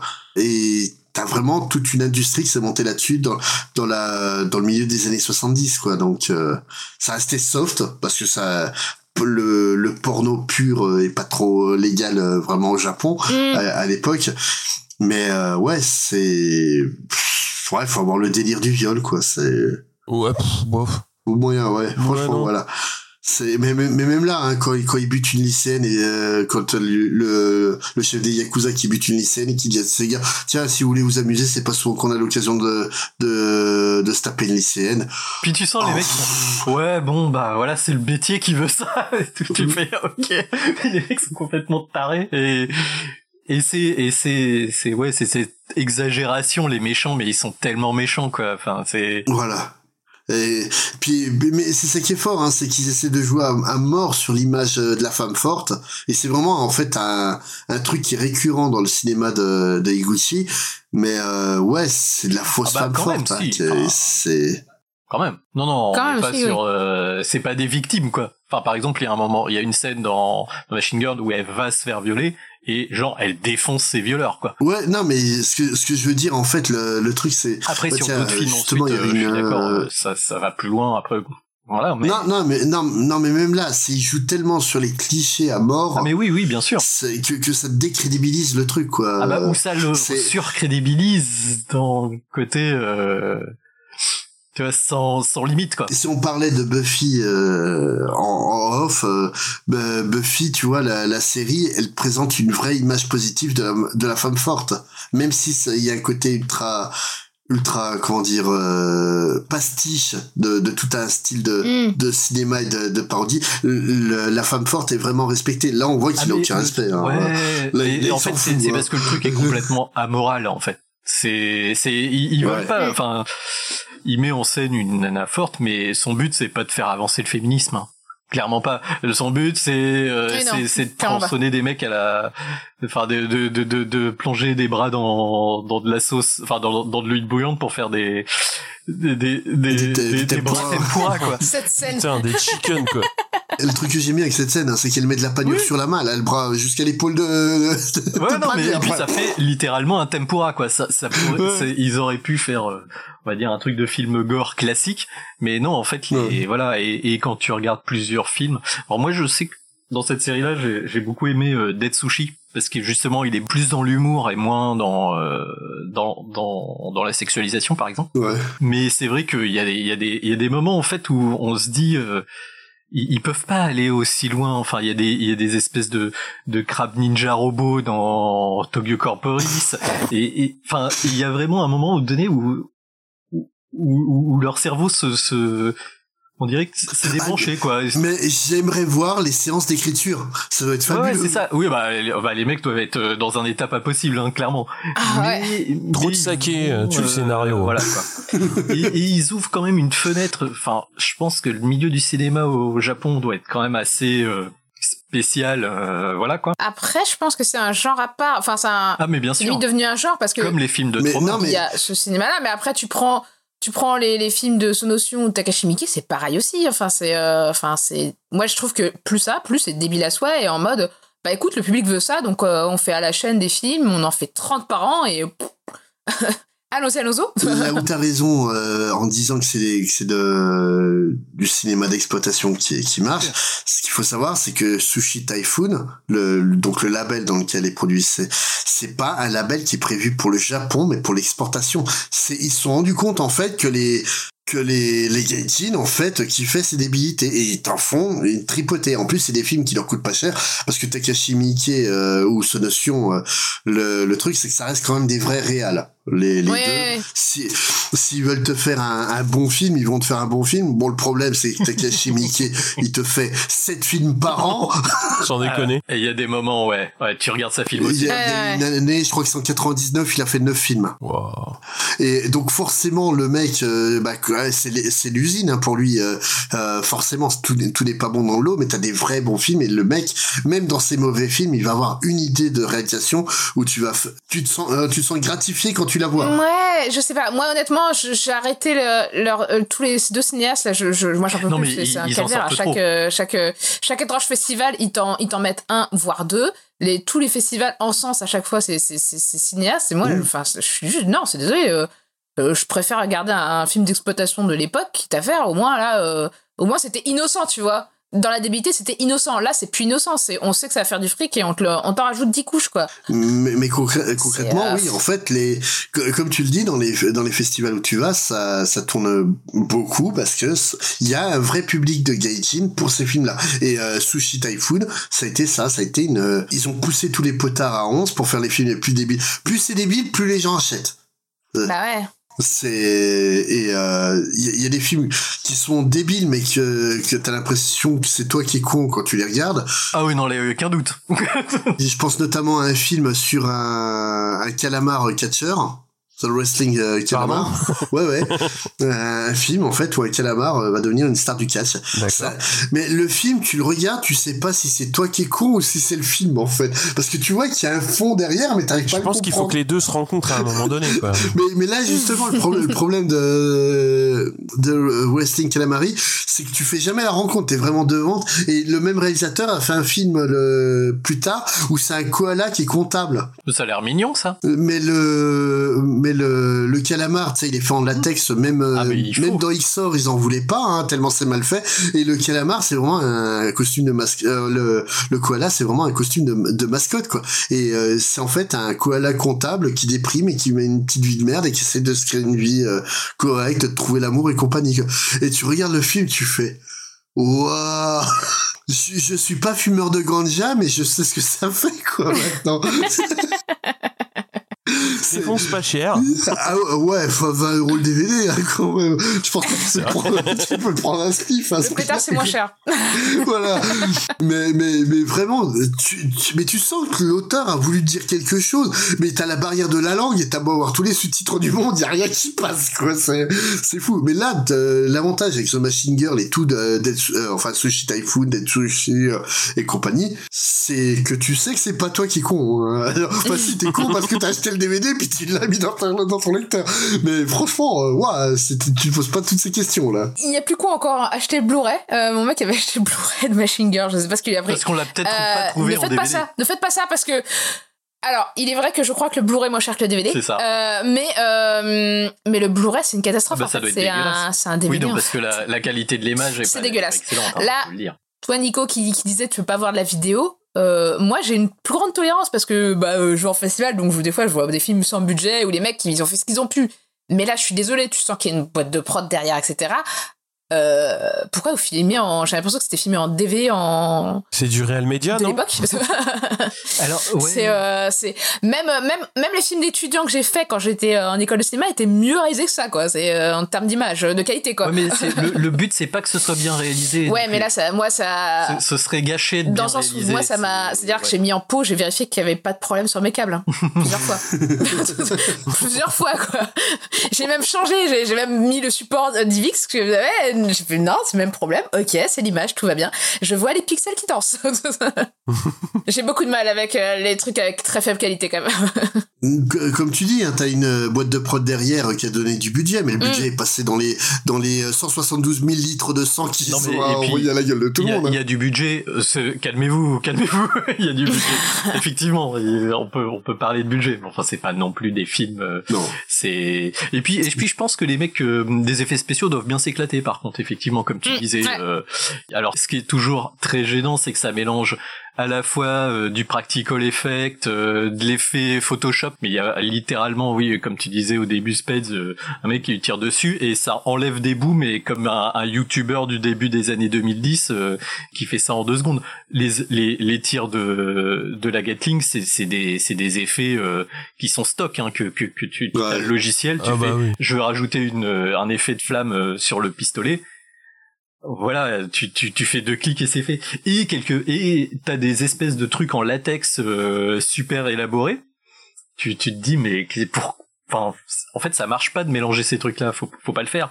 Mais pour réaliser la vision entre guillemets, ils, ils font comme ça quoi et du coup euh, voilà, moi je trouve ça vraiment très rigolo. Après clairement, faut éviter de se faire un marathon de ces films là. Ils sont complètement tous interchangeables. Oui. Et non, il a- Euh, moi, très honnêtement, il y a des scènes, euh, je sais pas si je les ai vues dans l'un, dans l'autre, dans le troisième, dans le quatrième, ça, je, je ne saurais pas te le dire. Euh, faut, faut pas, faut pas s'en regarder en boucle, mais une fois de temps en temps, avec des amis, autour d'un petit canapé. Je dirais que Ils sont pas prévenus. c'est comme une nuit en Irlande. Faut pas en faire plus de quatre. Voilà, voilà, c'est ça.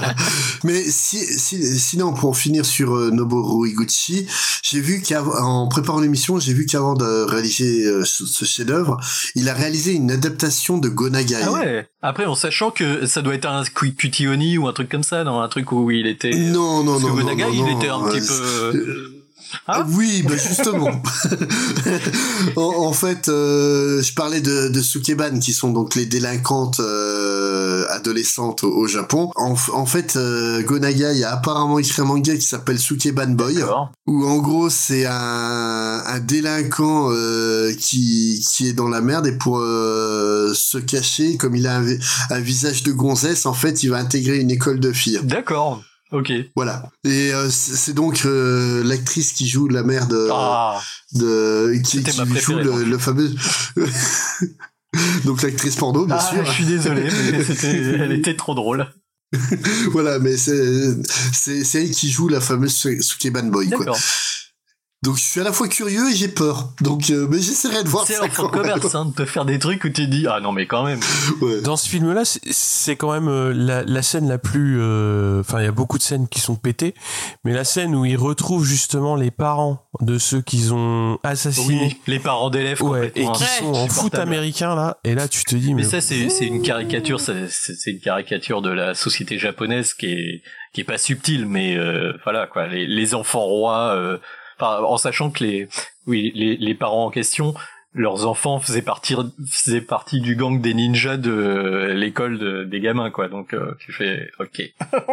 Ouais, les, les ninjas Adidas, ouais, les mecs, c'est des ninjas mais en survêt Adidas quoi. Il y a Et, en même temps, tu te dis bah oui évidemment, évidemment que c'est ça. Euh, ah oui, non, c'est un chef-d'œuvre du style quand même. hein. Je crois que c'est celui dont on a le plus parlé quand même. Est-ce que ça méritait autant de temps? C'était le- celui qui était le plus dans le sujet, hein, clairement. Ah, quoi que celui dont, dont tu vas parler est pas mal dans le style. hein. Il est pas mal aussi. C'est vrai, ça. Allez, c'est parti. Donc moi je vais parler du film de Versus, euh, l'ultime guerrier.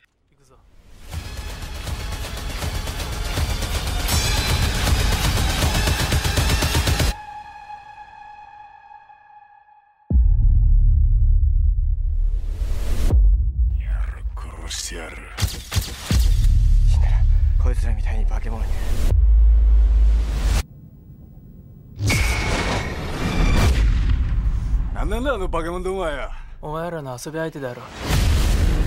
ここは薄気味悪くて好きじゃねえ。この森おかしい。結界。この世とあの世をつなぐゲートだ。死人が化け物になって生き返るって言うんだろ。あいつら確かに死んでたのに。生き返ってきたよな。Il me sorti en 2000 et dans ma note j'ai marqué 2000 as fuck parce que si tu veux voir un film des années 2000 euh, là, t'es là qui a été réalisé par Ryuei Kitamura alors Kitamura, euh, on va parler rapidement de lui. Il a eu euh, son moment de gloire euh, au début des années 2000 en partie grâce à ce film qui a lancé euh, sa Bah, c'est là que ça a commencé vraiment. Et, hein. entre autres faits de gloire, il a réalisé quand même les cinématiques du remake GameCube de Metal Gear Solid. Attention, attention, où Snake fait du surf sur des missiles. Donc voilà. Ouais, mais c'est tellement Ryuhei Kitamura, moi ça me choque Ah pas. mais hein. totalement. C'est en fait, il a pu accomplir sa vision. Sa vision qu'il y a dans Versus. En vrai, il a quand même réalisé euh, d'autres films, dont euh, le Godzilla Final Wars, qui est le dernier film japonais sur Godzilla et qui est considéré comme un des meilleurs. Non, l'avant-dernier. L'avant-dernier. D'accord. Euh, Ils en ont fait Oui, ils en ont ouais, fait un. euh, Shin Godzilla avec euh, mince, Pas le truc c'est- en animé euh, non, Non, Shin non, Godzilla, c'était Ah, non, c'est très sérieux, Shin Godzilla. euh, Shin Godzilla, c'est du Godzilla. réalisateur de Evangelion, euh, Hideo, euh, D'accord, alors c'est pour ça que j'ai dû croire que c'était un animé. Non, non, et c'est un très très bon film d'ailleurs. C'est- bon. hein. vraiment un film de bureau hein, parce que tu vois. euh, tu- On va dire que c'est la version réaliste de Godzilla. Voilà. C'est vraiment, euh, ils sont vraiment interrogés sur qu'est-ce qui se passerait vraiment s'il y avait Godzilla euh, D'accord. du point de vue des, dirigeants. Alors en sachant que j'ai pas vu pas celui hein. Kitamura, mais a priori ça se focalise surtout sur les monstres et le fait qu'ils s'envoient des, des lasers dans la tronche. Eh ben, j'ai vu que celui de Kitamura, Ouais. euh, et euh, franchement, il est pas mal Ouais, aussi. c'est- il est cool, Alors, hein. il est beaucoup plus euh, hommage, un peu, euh, un peu hommage global à Godzilla, et il me semble que euh, c'est dans celui-là, je crois, où t'as euh, King Kong qui se fait. Euh, Non, t'as- non, c'est pas King Kong, c'est le Godzilla de, euh, de Roland Emmerich qui se fait Ah, kicker oui, en deux secondes, oui. genre, euh, wouh, vol, vol, petit oiseau. Mais en fait, le, le Godzilla de Kitamura, c'est celui qui a été fait pour fêter les 50 ans de Godzilla. c'est ça. Donc, euh, D'où le côté hommage où tu les vois, où tu vois Ouais. toutes les formes de Godzilla en fait. euh. Et je crois que c'est plus grand, me semble. Mmh, Peut-être. ouais. Il y a une histoire de euh, Godzilla qui, gra- qui devenait de plus en plus grand au fur et à mesure des films. Bah après euh, il y a des animés Netflix là aussi, euh, il est très gros, mais je vais pas spoiler. Ouais.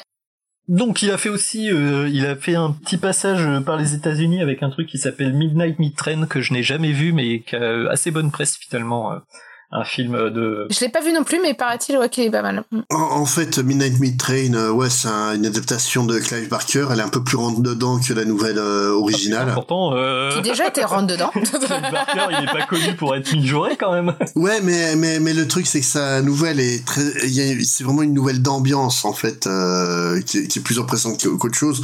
Là, euh, non non, euh, Kitamura fait du Kitamura quoi. C'est c'est c'est vraiment très bien. Y a de la bidoche. A- Après, euh, ouais, c'est son début euh, carrière internationale et puis c'est un peu le début de la fin malheureusement Oui, quoi. Pour, euh, Mm. apparemment là, il a sorti un film euh, euh, The Doorman. Au casting, t'as Jean Reno déjà. Ce qui est pas bon signe de base, mais le pire c'est que l'actrice principale c'est Ruby Rose. Et c'est qui Ruby Rose? Ruby Rose c'est une très Ah, une très jolie euh. jeune femme. Elle est très très jolie.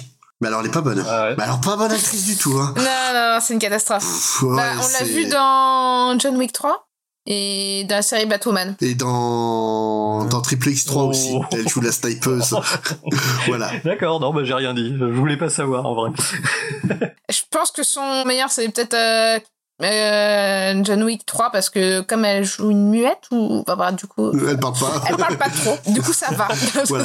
Mais, euh, et là, dans ce film-là, elle joue en fait une euh, une, une amnésique euh, après un attentat qui va se retrouver concierge dans un hôtel de, luxe et des, des mercenaires viennent euh, viennent pour euh, prendre en otage les résidents, mais elle est là pour les arrêter. Voilà, ça sent la finesse hein, encore comme scénario.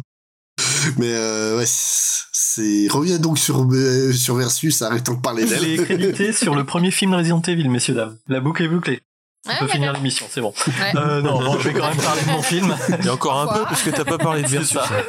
Donc euh, le pitch du film, donc c'est des copains euh, qui sont rencontrés au dojo, ils ont acheté une DV cam et du coup ils vont faire des roulades dans la forêt le week-end. Pas mal. C'est à peu près C'est ça. ça. Donc par- en fait c'est le making of ça, c'est pas c'est pas le pitch du film. après C'est pas loin. ouais, euh, dans le film il est il est quand même filmé en pellicule hein il est Non pas non dégueu. non oui oui. Ah, alors en plus il a ouais il a une petite référence au cinéma français. euh, non l'image est pas mal Ouais. Ouais. Alors, l'histoire. du coup, il y a deux criminels qui s'échappent d'un transfert. Trouve une bande de yakuza avec qui ils ont rendez-vous. On ne sait pas trop pourquoi et euh, au final on saura jamais pourquoi ils ont rendez-vous avec ces yakuza. Ça se passe pas très bien. Il y en a un qui se prend une balle dans la tête. Bon, ça ça ça ça arrive. Qui arrive moins souvent. Quand on s'énerve sur un parking en C'est attendant. ça, ouais, quand on a un peu chaud, chaud patate. euh, Bon, en forêt, les chasseurs étant Exactement. étaient là, forcément, ça arrive. Les On a accidents. que c'était un sanglier, bon c'était ma mère, bref.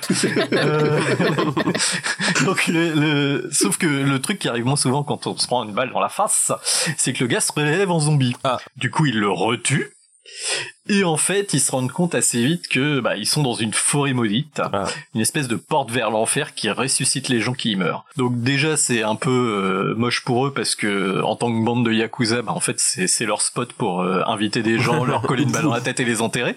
Donc ils se retrouvent à se, euh, devoir survivre à une horde de zombies. Et euh, donc il va s'en suivre, bien sûr, une série de péripéties complètement euh, idiotes, mais assez réjouissantes. Donc pour vous faire le, un peu le highlight du truc, c'est il va y avoir des, un policier qui pense qu'il peut éviter les balles à la Matrix. Spoiler alerte, il peut pas. Ça marche pas. Euh, ça ne fonctionne pas. Mais il en est persuadé. Euh, on va avoir un Yakuza zombie lézard qui a été élu l'homme qui en fait le plus des tonnes sur un tournage en 2001. Euh, Mais ouais. euh, moi, je trouve que c'est l'une des meilleures Ah, je- interprétations du Joker. Donc, euh, applaudissez, mesdames et messieurs. je, je sais. Oh non, il serait excellent Joker. Je sais pas à quoi il fait référence exactement. Je pense que c'est un truc euh, du théâtre euh, japonais traditionnel, mais euh, c'est vrai que lui, euh, la vache, autant tout le monde joue très poseur, très euh, machin. Lui, il est, il a pas eu les instructions. Il est euh, much. Mais- Et en même temps, c'est mais- mon personnage préféré du film euh, avec la nana qui Moi fait du aussi, hein, kickboxing c'est le, cool. c'est Strellas. Ah, il est très drôle. en talon. Et euh, il y a aussi le, le lâche ultime, qui est celui qui survit le plus longtemps, mine de rien. Donc euh, dans des films, euh, la lâcheté, ça paye, pète, La lâcheté, ça voilà. paye. Lâche- L'acheter c'est pas mal. Et euh, voilà. Et donc en gros c'est un gros film de de, de poseur. Le, le scénario il est cousu de fil blanc. La réal parfois c'est un peu un homme et une femme, hein, surtout la scène Shabadabada, c'est-à-dire que la caméra est systématiquement en train de tourner à 200 à l'heure autour des protagonistes. Je l'ai vu au cinéma, à la fin je me sentais pas super bien j'avoue. Et il y a aussi, bien sûr, euh, début des années 2000, des katanas géants, complètement inutilisables dans la vraie Mais vie. le style, ça Et compte. il y en a même un avec un laser triple comme dans Predator. Ça ne sert à rien. Mais euh, voilà, c'est c'est la classe quoi. Euh, et, ce qui est étonnant, c'est Et des flingues aussi, euh, des flingues. ah oui, des euh, fins custom. Un peu toutes les tailles, de toutes les, euh, de toutes les, de toutes les formes, des de gros, les, euh, gros, chargeurs. Voilà. Ouais, je, je serais méchant. C'est Je ça. dirais peut-être que euh, les fans de Airsoft euh, à Akihabara ont eu leur mot à dire euh, sur les, les customs des, des pistolets. Mais bon, Il y a comme une originalité en parlant de pistolet quand même à, à noter, c'est-à-dire que les zombies sont capables de tirer. J'avais jamais encore vu ça sur un film de zombies, personnellement. tout à fait. Et en plus, ces Yakuza sont un peu cons parce qu'ils ont enterré les gars avec leurs flingues. C'est quand même complètement con, mais... euh, Mais on, on est tous là, oui, euh, Danny Boyle, avec 28 jours plus tard, il a inventé les zombies qui courent. Bah, ceux-là, ils font des saltos avant, et ils- Ils font du kung fu. 28 jours plus Pas de tard. karaté. Parce que c'est japonais. Ah, ça c'est autre chose, hein, que les, que les zombies de Romero, bordel, hein. Euh, c'est très bien Romero, on dit pas de mal ah oui, Romero. c'est très bien, mais, mais là, euh, pour le coup, euh, faut pas t'attendre à, à Walking Dead, hein. Là, là, c'est Ah Jumping non, Dead. non, non, c'est, oui, tout à fait. Alors en même C'est temps, les, c'est- c'est- les, les, c'est du jumping shooting dead. les, les zombies chinois sautent, alors pourquoi pas les zombies japonais bah finalement, euh, Voilà. C'est vrai, c'est vrai. Voilà. Donc ce qui est ce qui est vraiment euh, intéressant dans ce film là, c'est c'est c'est la on s'ennuie pas mais un peu parce qu'on est assez fasciné par la bêtise du truc, hein, faut, faut bien avouer. Euh, et finalement, c'est son côté honnête, moi, qui, m'a honnêteté totale, qui, m'a plu. C'est-à-dire que le type, il, il a fait un film de karaté, gore, et euh, si tu veux voir ça, t'es pas gêné par des scènes de dialogue, t'es pas gêné par un scénario où à un moment donné tu pourrais te perdre. Il y a des flashbacks, mais ça va, ça va. Mais, tu sais- Euh, mais le pire, c'est que t'as des flashbacks, tu sais pas ce qu'ils font là. L'histoire des Ah bah samouraïs. si, ça explique. non, ça explique Euh, rien, non. c'est- Il y a une explication, elle Ah si, quand même, en facile à comprendre quand Si, même. ça explique euh, le côté forêt maudite et euh, pourquoi euh, ils reviennent sur place euh, parce que le, le, le rituel n'a pas été accompli pendant le l'ère Uedo. Mm. Oui, non, mais je sais, ouais, mais ça explique rien non plus. sais pas. L'air machin, là, quand c'était des samouraïs. Bah, ça a convaincu Nico, ça Et suffit. même euh, la fin du film, euh, la fin du film t'indique que euh, les mecs Ah bah oui. peut-être pas. Enfin, moi, je sais pas. Moi, je, je des mecs qui étaient peut-être pas humains, quoi. C'est des démons d'une autre planète. Alors en fait, je, je, je pense Voilà. que c'est clairement un, un clin d'œil à Highlander, hein, qui est, comme tout le monde sait, euh, grâce à Highlander 2, qui viennent d'une autre planète. Mais oui, oui, tout à fait. Ouais. Après, le problème, oui, c'est vrai que sur des films d'action comme ça, euh, où évidemment ils n'ont pas eu énormément de budget, c'est qu'il faut vraiment tabasser ton spectateur avec de la la crétinerie pour que ça passe. Et euh, c'est en ça que pour moi le film est quand même très réussi. Il, il dure deux heures et je l'ai pas vu passer en fait, euh, contrairement à d'autres. Ouais, moi non plus. Mm. Pareil. Vous en avez pensé quoi vous? Bah, le budget est vraiment très petit parce que c'est limite un film d'amateur. Hein. Il me semble qu'au début, euh, toute l'équipe, euh, presque, euh, c'est des potes, en fait, qui vont faire limite un film de la forêt, quoi, pour s'amuser. Mm. Euh, de tout, parce que moi, j'ai pas mal de potes qui manient des caméras. hein. De tous les films de potes dans une forêt, je trouve que c'est le plus chiadé, hein, quand même. Euh, et, euh, Avec Evil Dead. voilà, avec Evil Dead.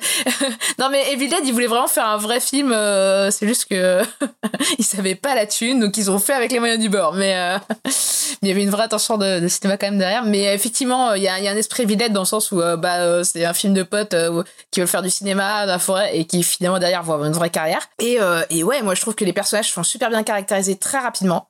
Euh, à la à limite à la à la Macti quoi. C'est à dire qu'en deux secondes tu vois le caractère du personnage tu vois tout de suite ce qui va te donner. Euh, je trouve que les et la caractérisation passe par les costumes par par le langage par le par le jeu d'acteur. Euh, le enfin ouais le, gestuelle. film est généreux. La gestuelle. Le film est généreux et et, et- assez facile à, à lire quand même dans le sens où T'as les informations au fur et à mesure, donc il y a pas de, tu te prends pas tête à te dire attends quoi, qu'est-ce que qui quoi quoi qu'est-ce, euh, ce qui des fois arrive sur ce genre de film euh, un peu what the fuck où on se dit c'est bon, on s'en fout du scénario. Là quand même ils essayent pas non plus de trucs, euh, et puis ça se prend pas non plus, euh, enfin c'est assez honnête comme tu dis, ça ça te vend euh, quelque chose d'assez simple, ça essaye pas de faire dire attends on a un film d'auteur et tout machin, non, Ah non. truc qui, euh, voilà, et euh, mais je trouve que c'est plutôt euh, honnête et bien fait en fait. Moi, je me suis vraiment pas ennuyée. Je me suis même attachée au personnage. Euh, franchement, il y a même plusieurs personnages que je trouve assez kiffants. Bon, il y en a peut-être deux ou trois qui sont un peu moins bien, ou sans que les acteurs sont moins Ah, dedans, la, la sont nana moins, est moins pas bons, dedans, mais hein, clairement. ouais, bah les trois nanas sont pas trop Ah dedans. si, sens celle qui fait du bon. kickboxing là, elle est trop cool. Celle qui, oui. Mais euh, bon, il y en a une qui porte ses lunettes de soleil, donc du coup on voit pas trop le, le jeu d'actrice, tu vois derrière. Mais euh, je me suis dit, c'est peut-être pas plus mal. C'est un bon cache-misère en général, les lunettes de soleil. Hein. Ouais, euh, c'est ça. Après, ça lui donne du style, quoi. Euh, mais euh, le, perso- le mec, qui l'acteur qui fait le lâche, mais je le trouve incroyable. Il est très Je drôle. le trouve incroyable, ce mec. Euh, le mec, la moitié euh, lézard, Ah, euh, bah joker, euh, slash, euh, slash, je trahis toutes les deux secondes tout le monde. Mais il, il te fait le film parce que c'est su- c'est super drôle. Le, le, le mec, tu sais même pas ce qu'il va faire le plan suivant, quoi. Donc c'est euh, lui-même n'a pas l'air de savoir. Donc c'est super drôle.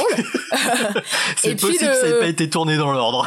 le héros qui a l'air de de de se la péter euh, genre je suis trop badass machin chouette et euh, au final bah non Il fait beaucoup globalement d'effets de, de manteau aussi à la ouais ouais ouais totalement ouais. des wouch et tout. Totalement, totalement.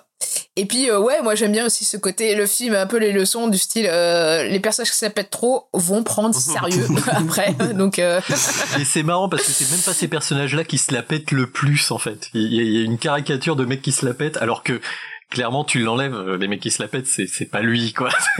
Moi, moi, moi, moi, la scène qui m'avait marqué, c'est euh, la, la première fois que je l'ai vu, donc il y a, il y a presque 20 ans déjà hein, Ah bah aussi. Donc c'est euh, en fait l'un des deux prisonniers s'est échappé de des flics qui devaient faire le transfert en coupant la main de de- d'un des flics et plus tard les flics arrivent il, il retombe sur le prisonnier. Eh, rends-moi ma main. Le mec, avec son épée, plante une main, lui envoie. Bah non, c'est le deuxième main droite. Qu'est-ce que j'envoie? Je trouve que ça résume totalement le film, en fait. Et ça enchaîne sur euh, le mec qui pense qu'il peut éviter les balles. Voilà, c'est ça. mais, mais, mais ça résume totalement ce, ce film. C'est, c'est totalement non-sensique, bordélique, c'est écrit avec le cul, mais c'est jouissif tellement, tellement ça t'emporte. Je suis un méga fan de, de Ryo et Kitamura que j'ai découvert avec ce film-là, quoi. C'est, euh, en fait, le, le film, dire que c'est un bon film, c'est un pas mensonge, quoi. mais, euh, mais c'est en fait un, un putain de CV vidéo. Le mec, sans budget, il, il a dit au monde entier, voilà ce que je peux faire avec une bande de potes et une pauvre caméra, quoi. Et quand tu vois le film, déjà, ouais, t'es embarqué par le truc et tu, tu te marres bien. Mais en plus, quand tu regardes ça avec un, un regard euh, de personne qui aime le cinéma, tu dis, franchement, le mec, il a géré, quoi. Et euh, le reste de sa carrière, bon, à part le, le, le passage à l'ouest, on va dire, euh, même pas, parce qu'il a fait des films aussi euh, anglais, notamment. Euh, D'accord.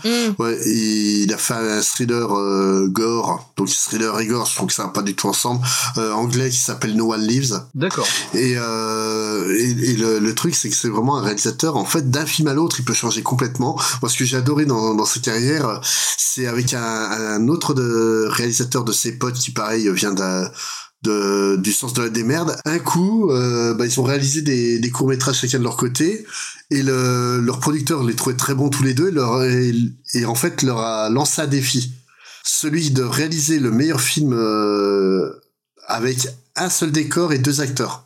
Et donc réaliser un vrai film quoi. Donc lui, euh, ça donnait Aragami, qui a une histoire de samouraï qui euh, qui se retrouve dans un dans une sorte de, de temple et euh, au fur et à mesure de la, de la soirée tout va dégénérer. Et euh, le deuxième je me rappelle plus qui c'est qui, avait réalisé le deuxième. C'était euh, deux LDK en fait euh, deux colocataires deux femmes colocataires euh, et ça tourne mal. Voilà. Et franchement les deux bah, méritent un coup d'œil quand tu sais les conditions dans lesquelles ça a été fait quoi. Mais versus ouais c'est c'est un petit bi- bijou de bordel quoi. C'est et au point au point de vue de l'écriture des personnages c'est un peu comme euh, Mad Max où en fait les les personnages n'ont pas vraiment d'id- d'identité mais réellement une fonction quoi. Et, et du coup bah en fait t'as pas besoin d'en savoir beaucoup pour être embarqué euh, par ce qui se passe quoi. Tu tu prends ce dans les crédits euh, t'as Ah oui, ils ont pas de nom. ouais euh, t'as la, la fille elle Cool s'appelle la fille. ouais, c'est ça.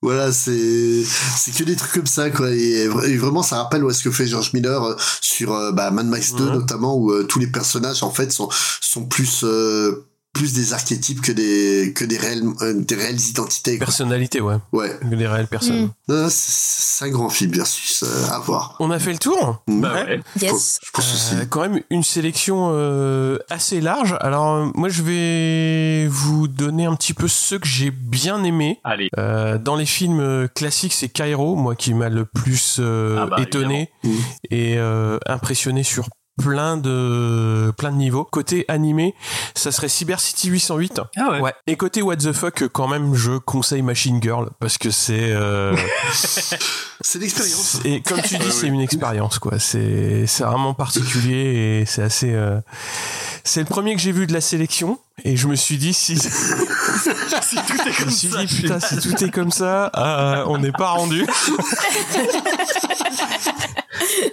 Oui, en sachant que tu n'es pas forcément amateur Alors, de films d'horreur. Voilà, c'est, c'est- moi je suis pas du tout amateur de, de films d'horreur et euh, en fait, euh, ouais, c'est certainement celui où il y a le, qui est le plus sanguinolent, on va dire. Mm. Mais euh, ça reste, euh, ouais, ça reste, euh, il a une bonne place dans la catégorie quoi. What the Bah, fuck, c'est tout ça. Vraiment, les, les deux vrais films d'horreur de la, de la sélection pour tout le monde, c'est Sweet Home et Cairo, qui, qui sont euh, vraiment plus inscrits dans l'horreur. Et Perfect Dark qui est quand même un très bon thriller. Euh, pas Perfect Dark. Perfect euh, Blue. Ouais, Perfect Ouais, Blue, pardon. ouais. Mais oui, c'est c'est un thriller aussi, oui. Thriller horrifique, ouais. Mm. Avec un petit côté Hitchcockien. Mais après, on pouvait pas ne, pas- ne pas parler de The Machine Girl. Bah non. Eden, on te retrouve où? Alors en podcast Eh ben, vous pouvez me retrouver avec euh, James et Faye euh, et Charlotte ce euh, dans. euh, Un petit peu. Oui, vous les connaissez? Un petit peu. dans euh, On a supprimé les rushs Ouais. et euh, où on parle euh, de cinéma. Alors on est plutôt, euh, en ce moment, on parle plutôt de cinéma euh, dans l'actualité, mais euh, de temps en temps on fait des classiques aussi. On avait fait d'ailleurs les Godzilla. C'est pour ça que euh, j'avais vu Mhm. euh, ceux dont on parlait. Et euh, et puis euh, sinon vous pouvez me retrouver aussi dans euh, Les pieds dans la gueule euh, avec euh, Charlotte et Antoine, même si ça fait très longtemps qu'on n'a pas enregistré. On se flagelle à chaque fois qu'on se dit ça. hein. on va s'y remettre, on va s'y remettre.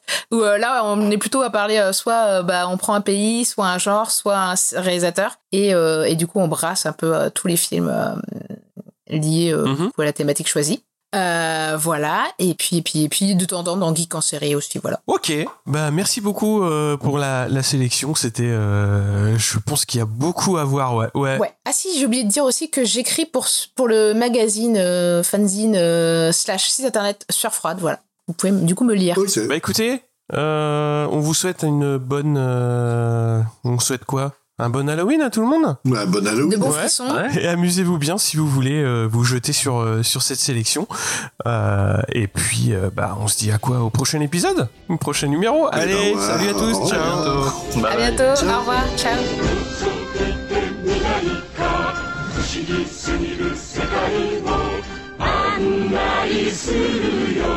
僕らのハロウィンこれがハロウィン楽しいハロウィンかぼちゃはひねりの雨にこれがハロウィン街中騒ぐ Trick or treat みんなが死ぬ日まで恐怖の街に響く悲鳴素敵なハロウィンベッドに隠れる俺を見ろ鋭い際に真っ赤な目階段に隠れる。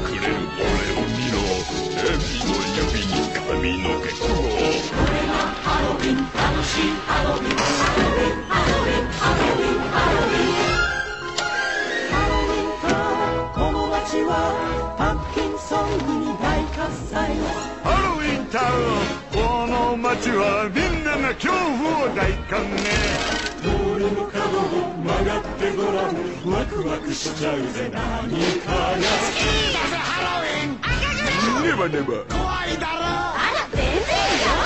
呪いの言葉唱えるだけで闇を持つ気になるわ恐怖の声響くしうまい素敵なハロウィン私はピエロよ。顔が変。いきなり現れすぐ消える。背中が冷たく感じるくらい僕だよ黒く揺らす風俺様月夜に映る影。恐怖の夢ならお任せだ。これがハロウィン楽しいハロウィンハロウィンハロウィンハロウィンハロウィンハロウィンハロウィンあっちもこっちも怖いんだ。そうじゃないとつまらない。それがみんなの仕事この街はみんなが恐怖を大歓迎。素敵なジャックに脅かされたらたちまち心臓止まるよ知らないハロウィン。みんなが大切な男のおとりだ英雄ジャック我らの王。みんな拍手でたたえろ。今日はハロウィン楽しいハロウィンハロウィンハロウィン。ィンタウンこの街はパンプキンソングに大喝采。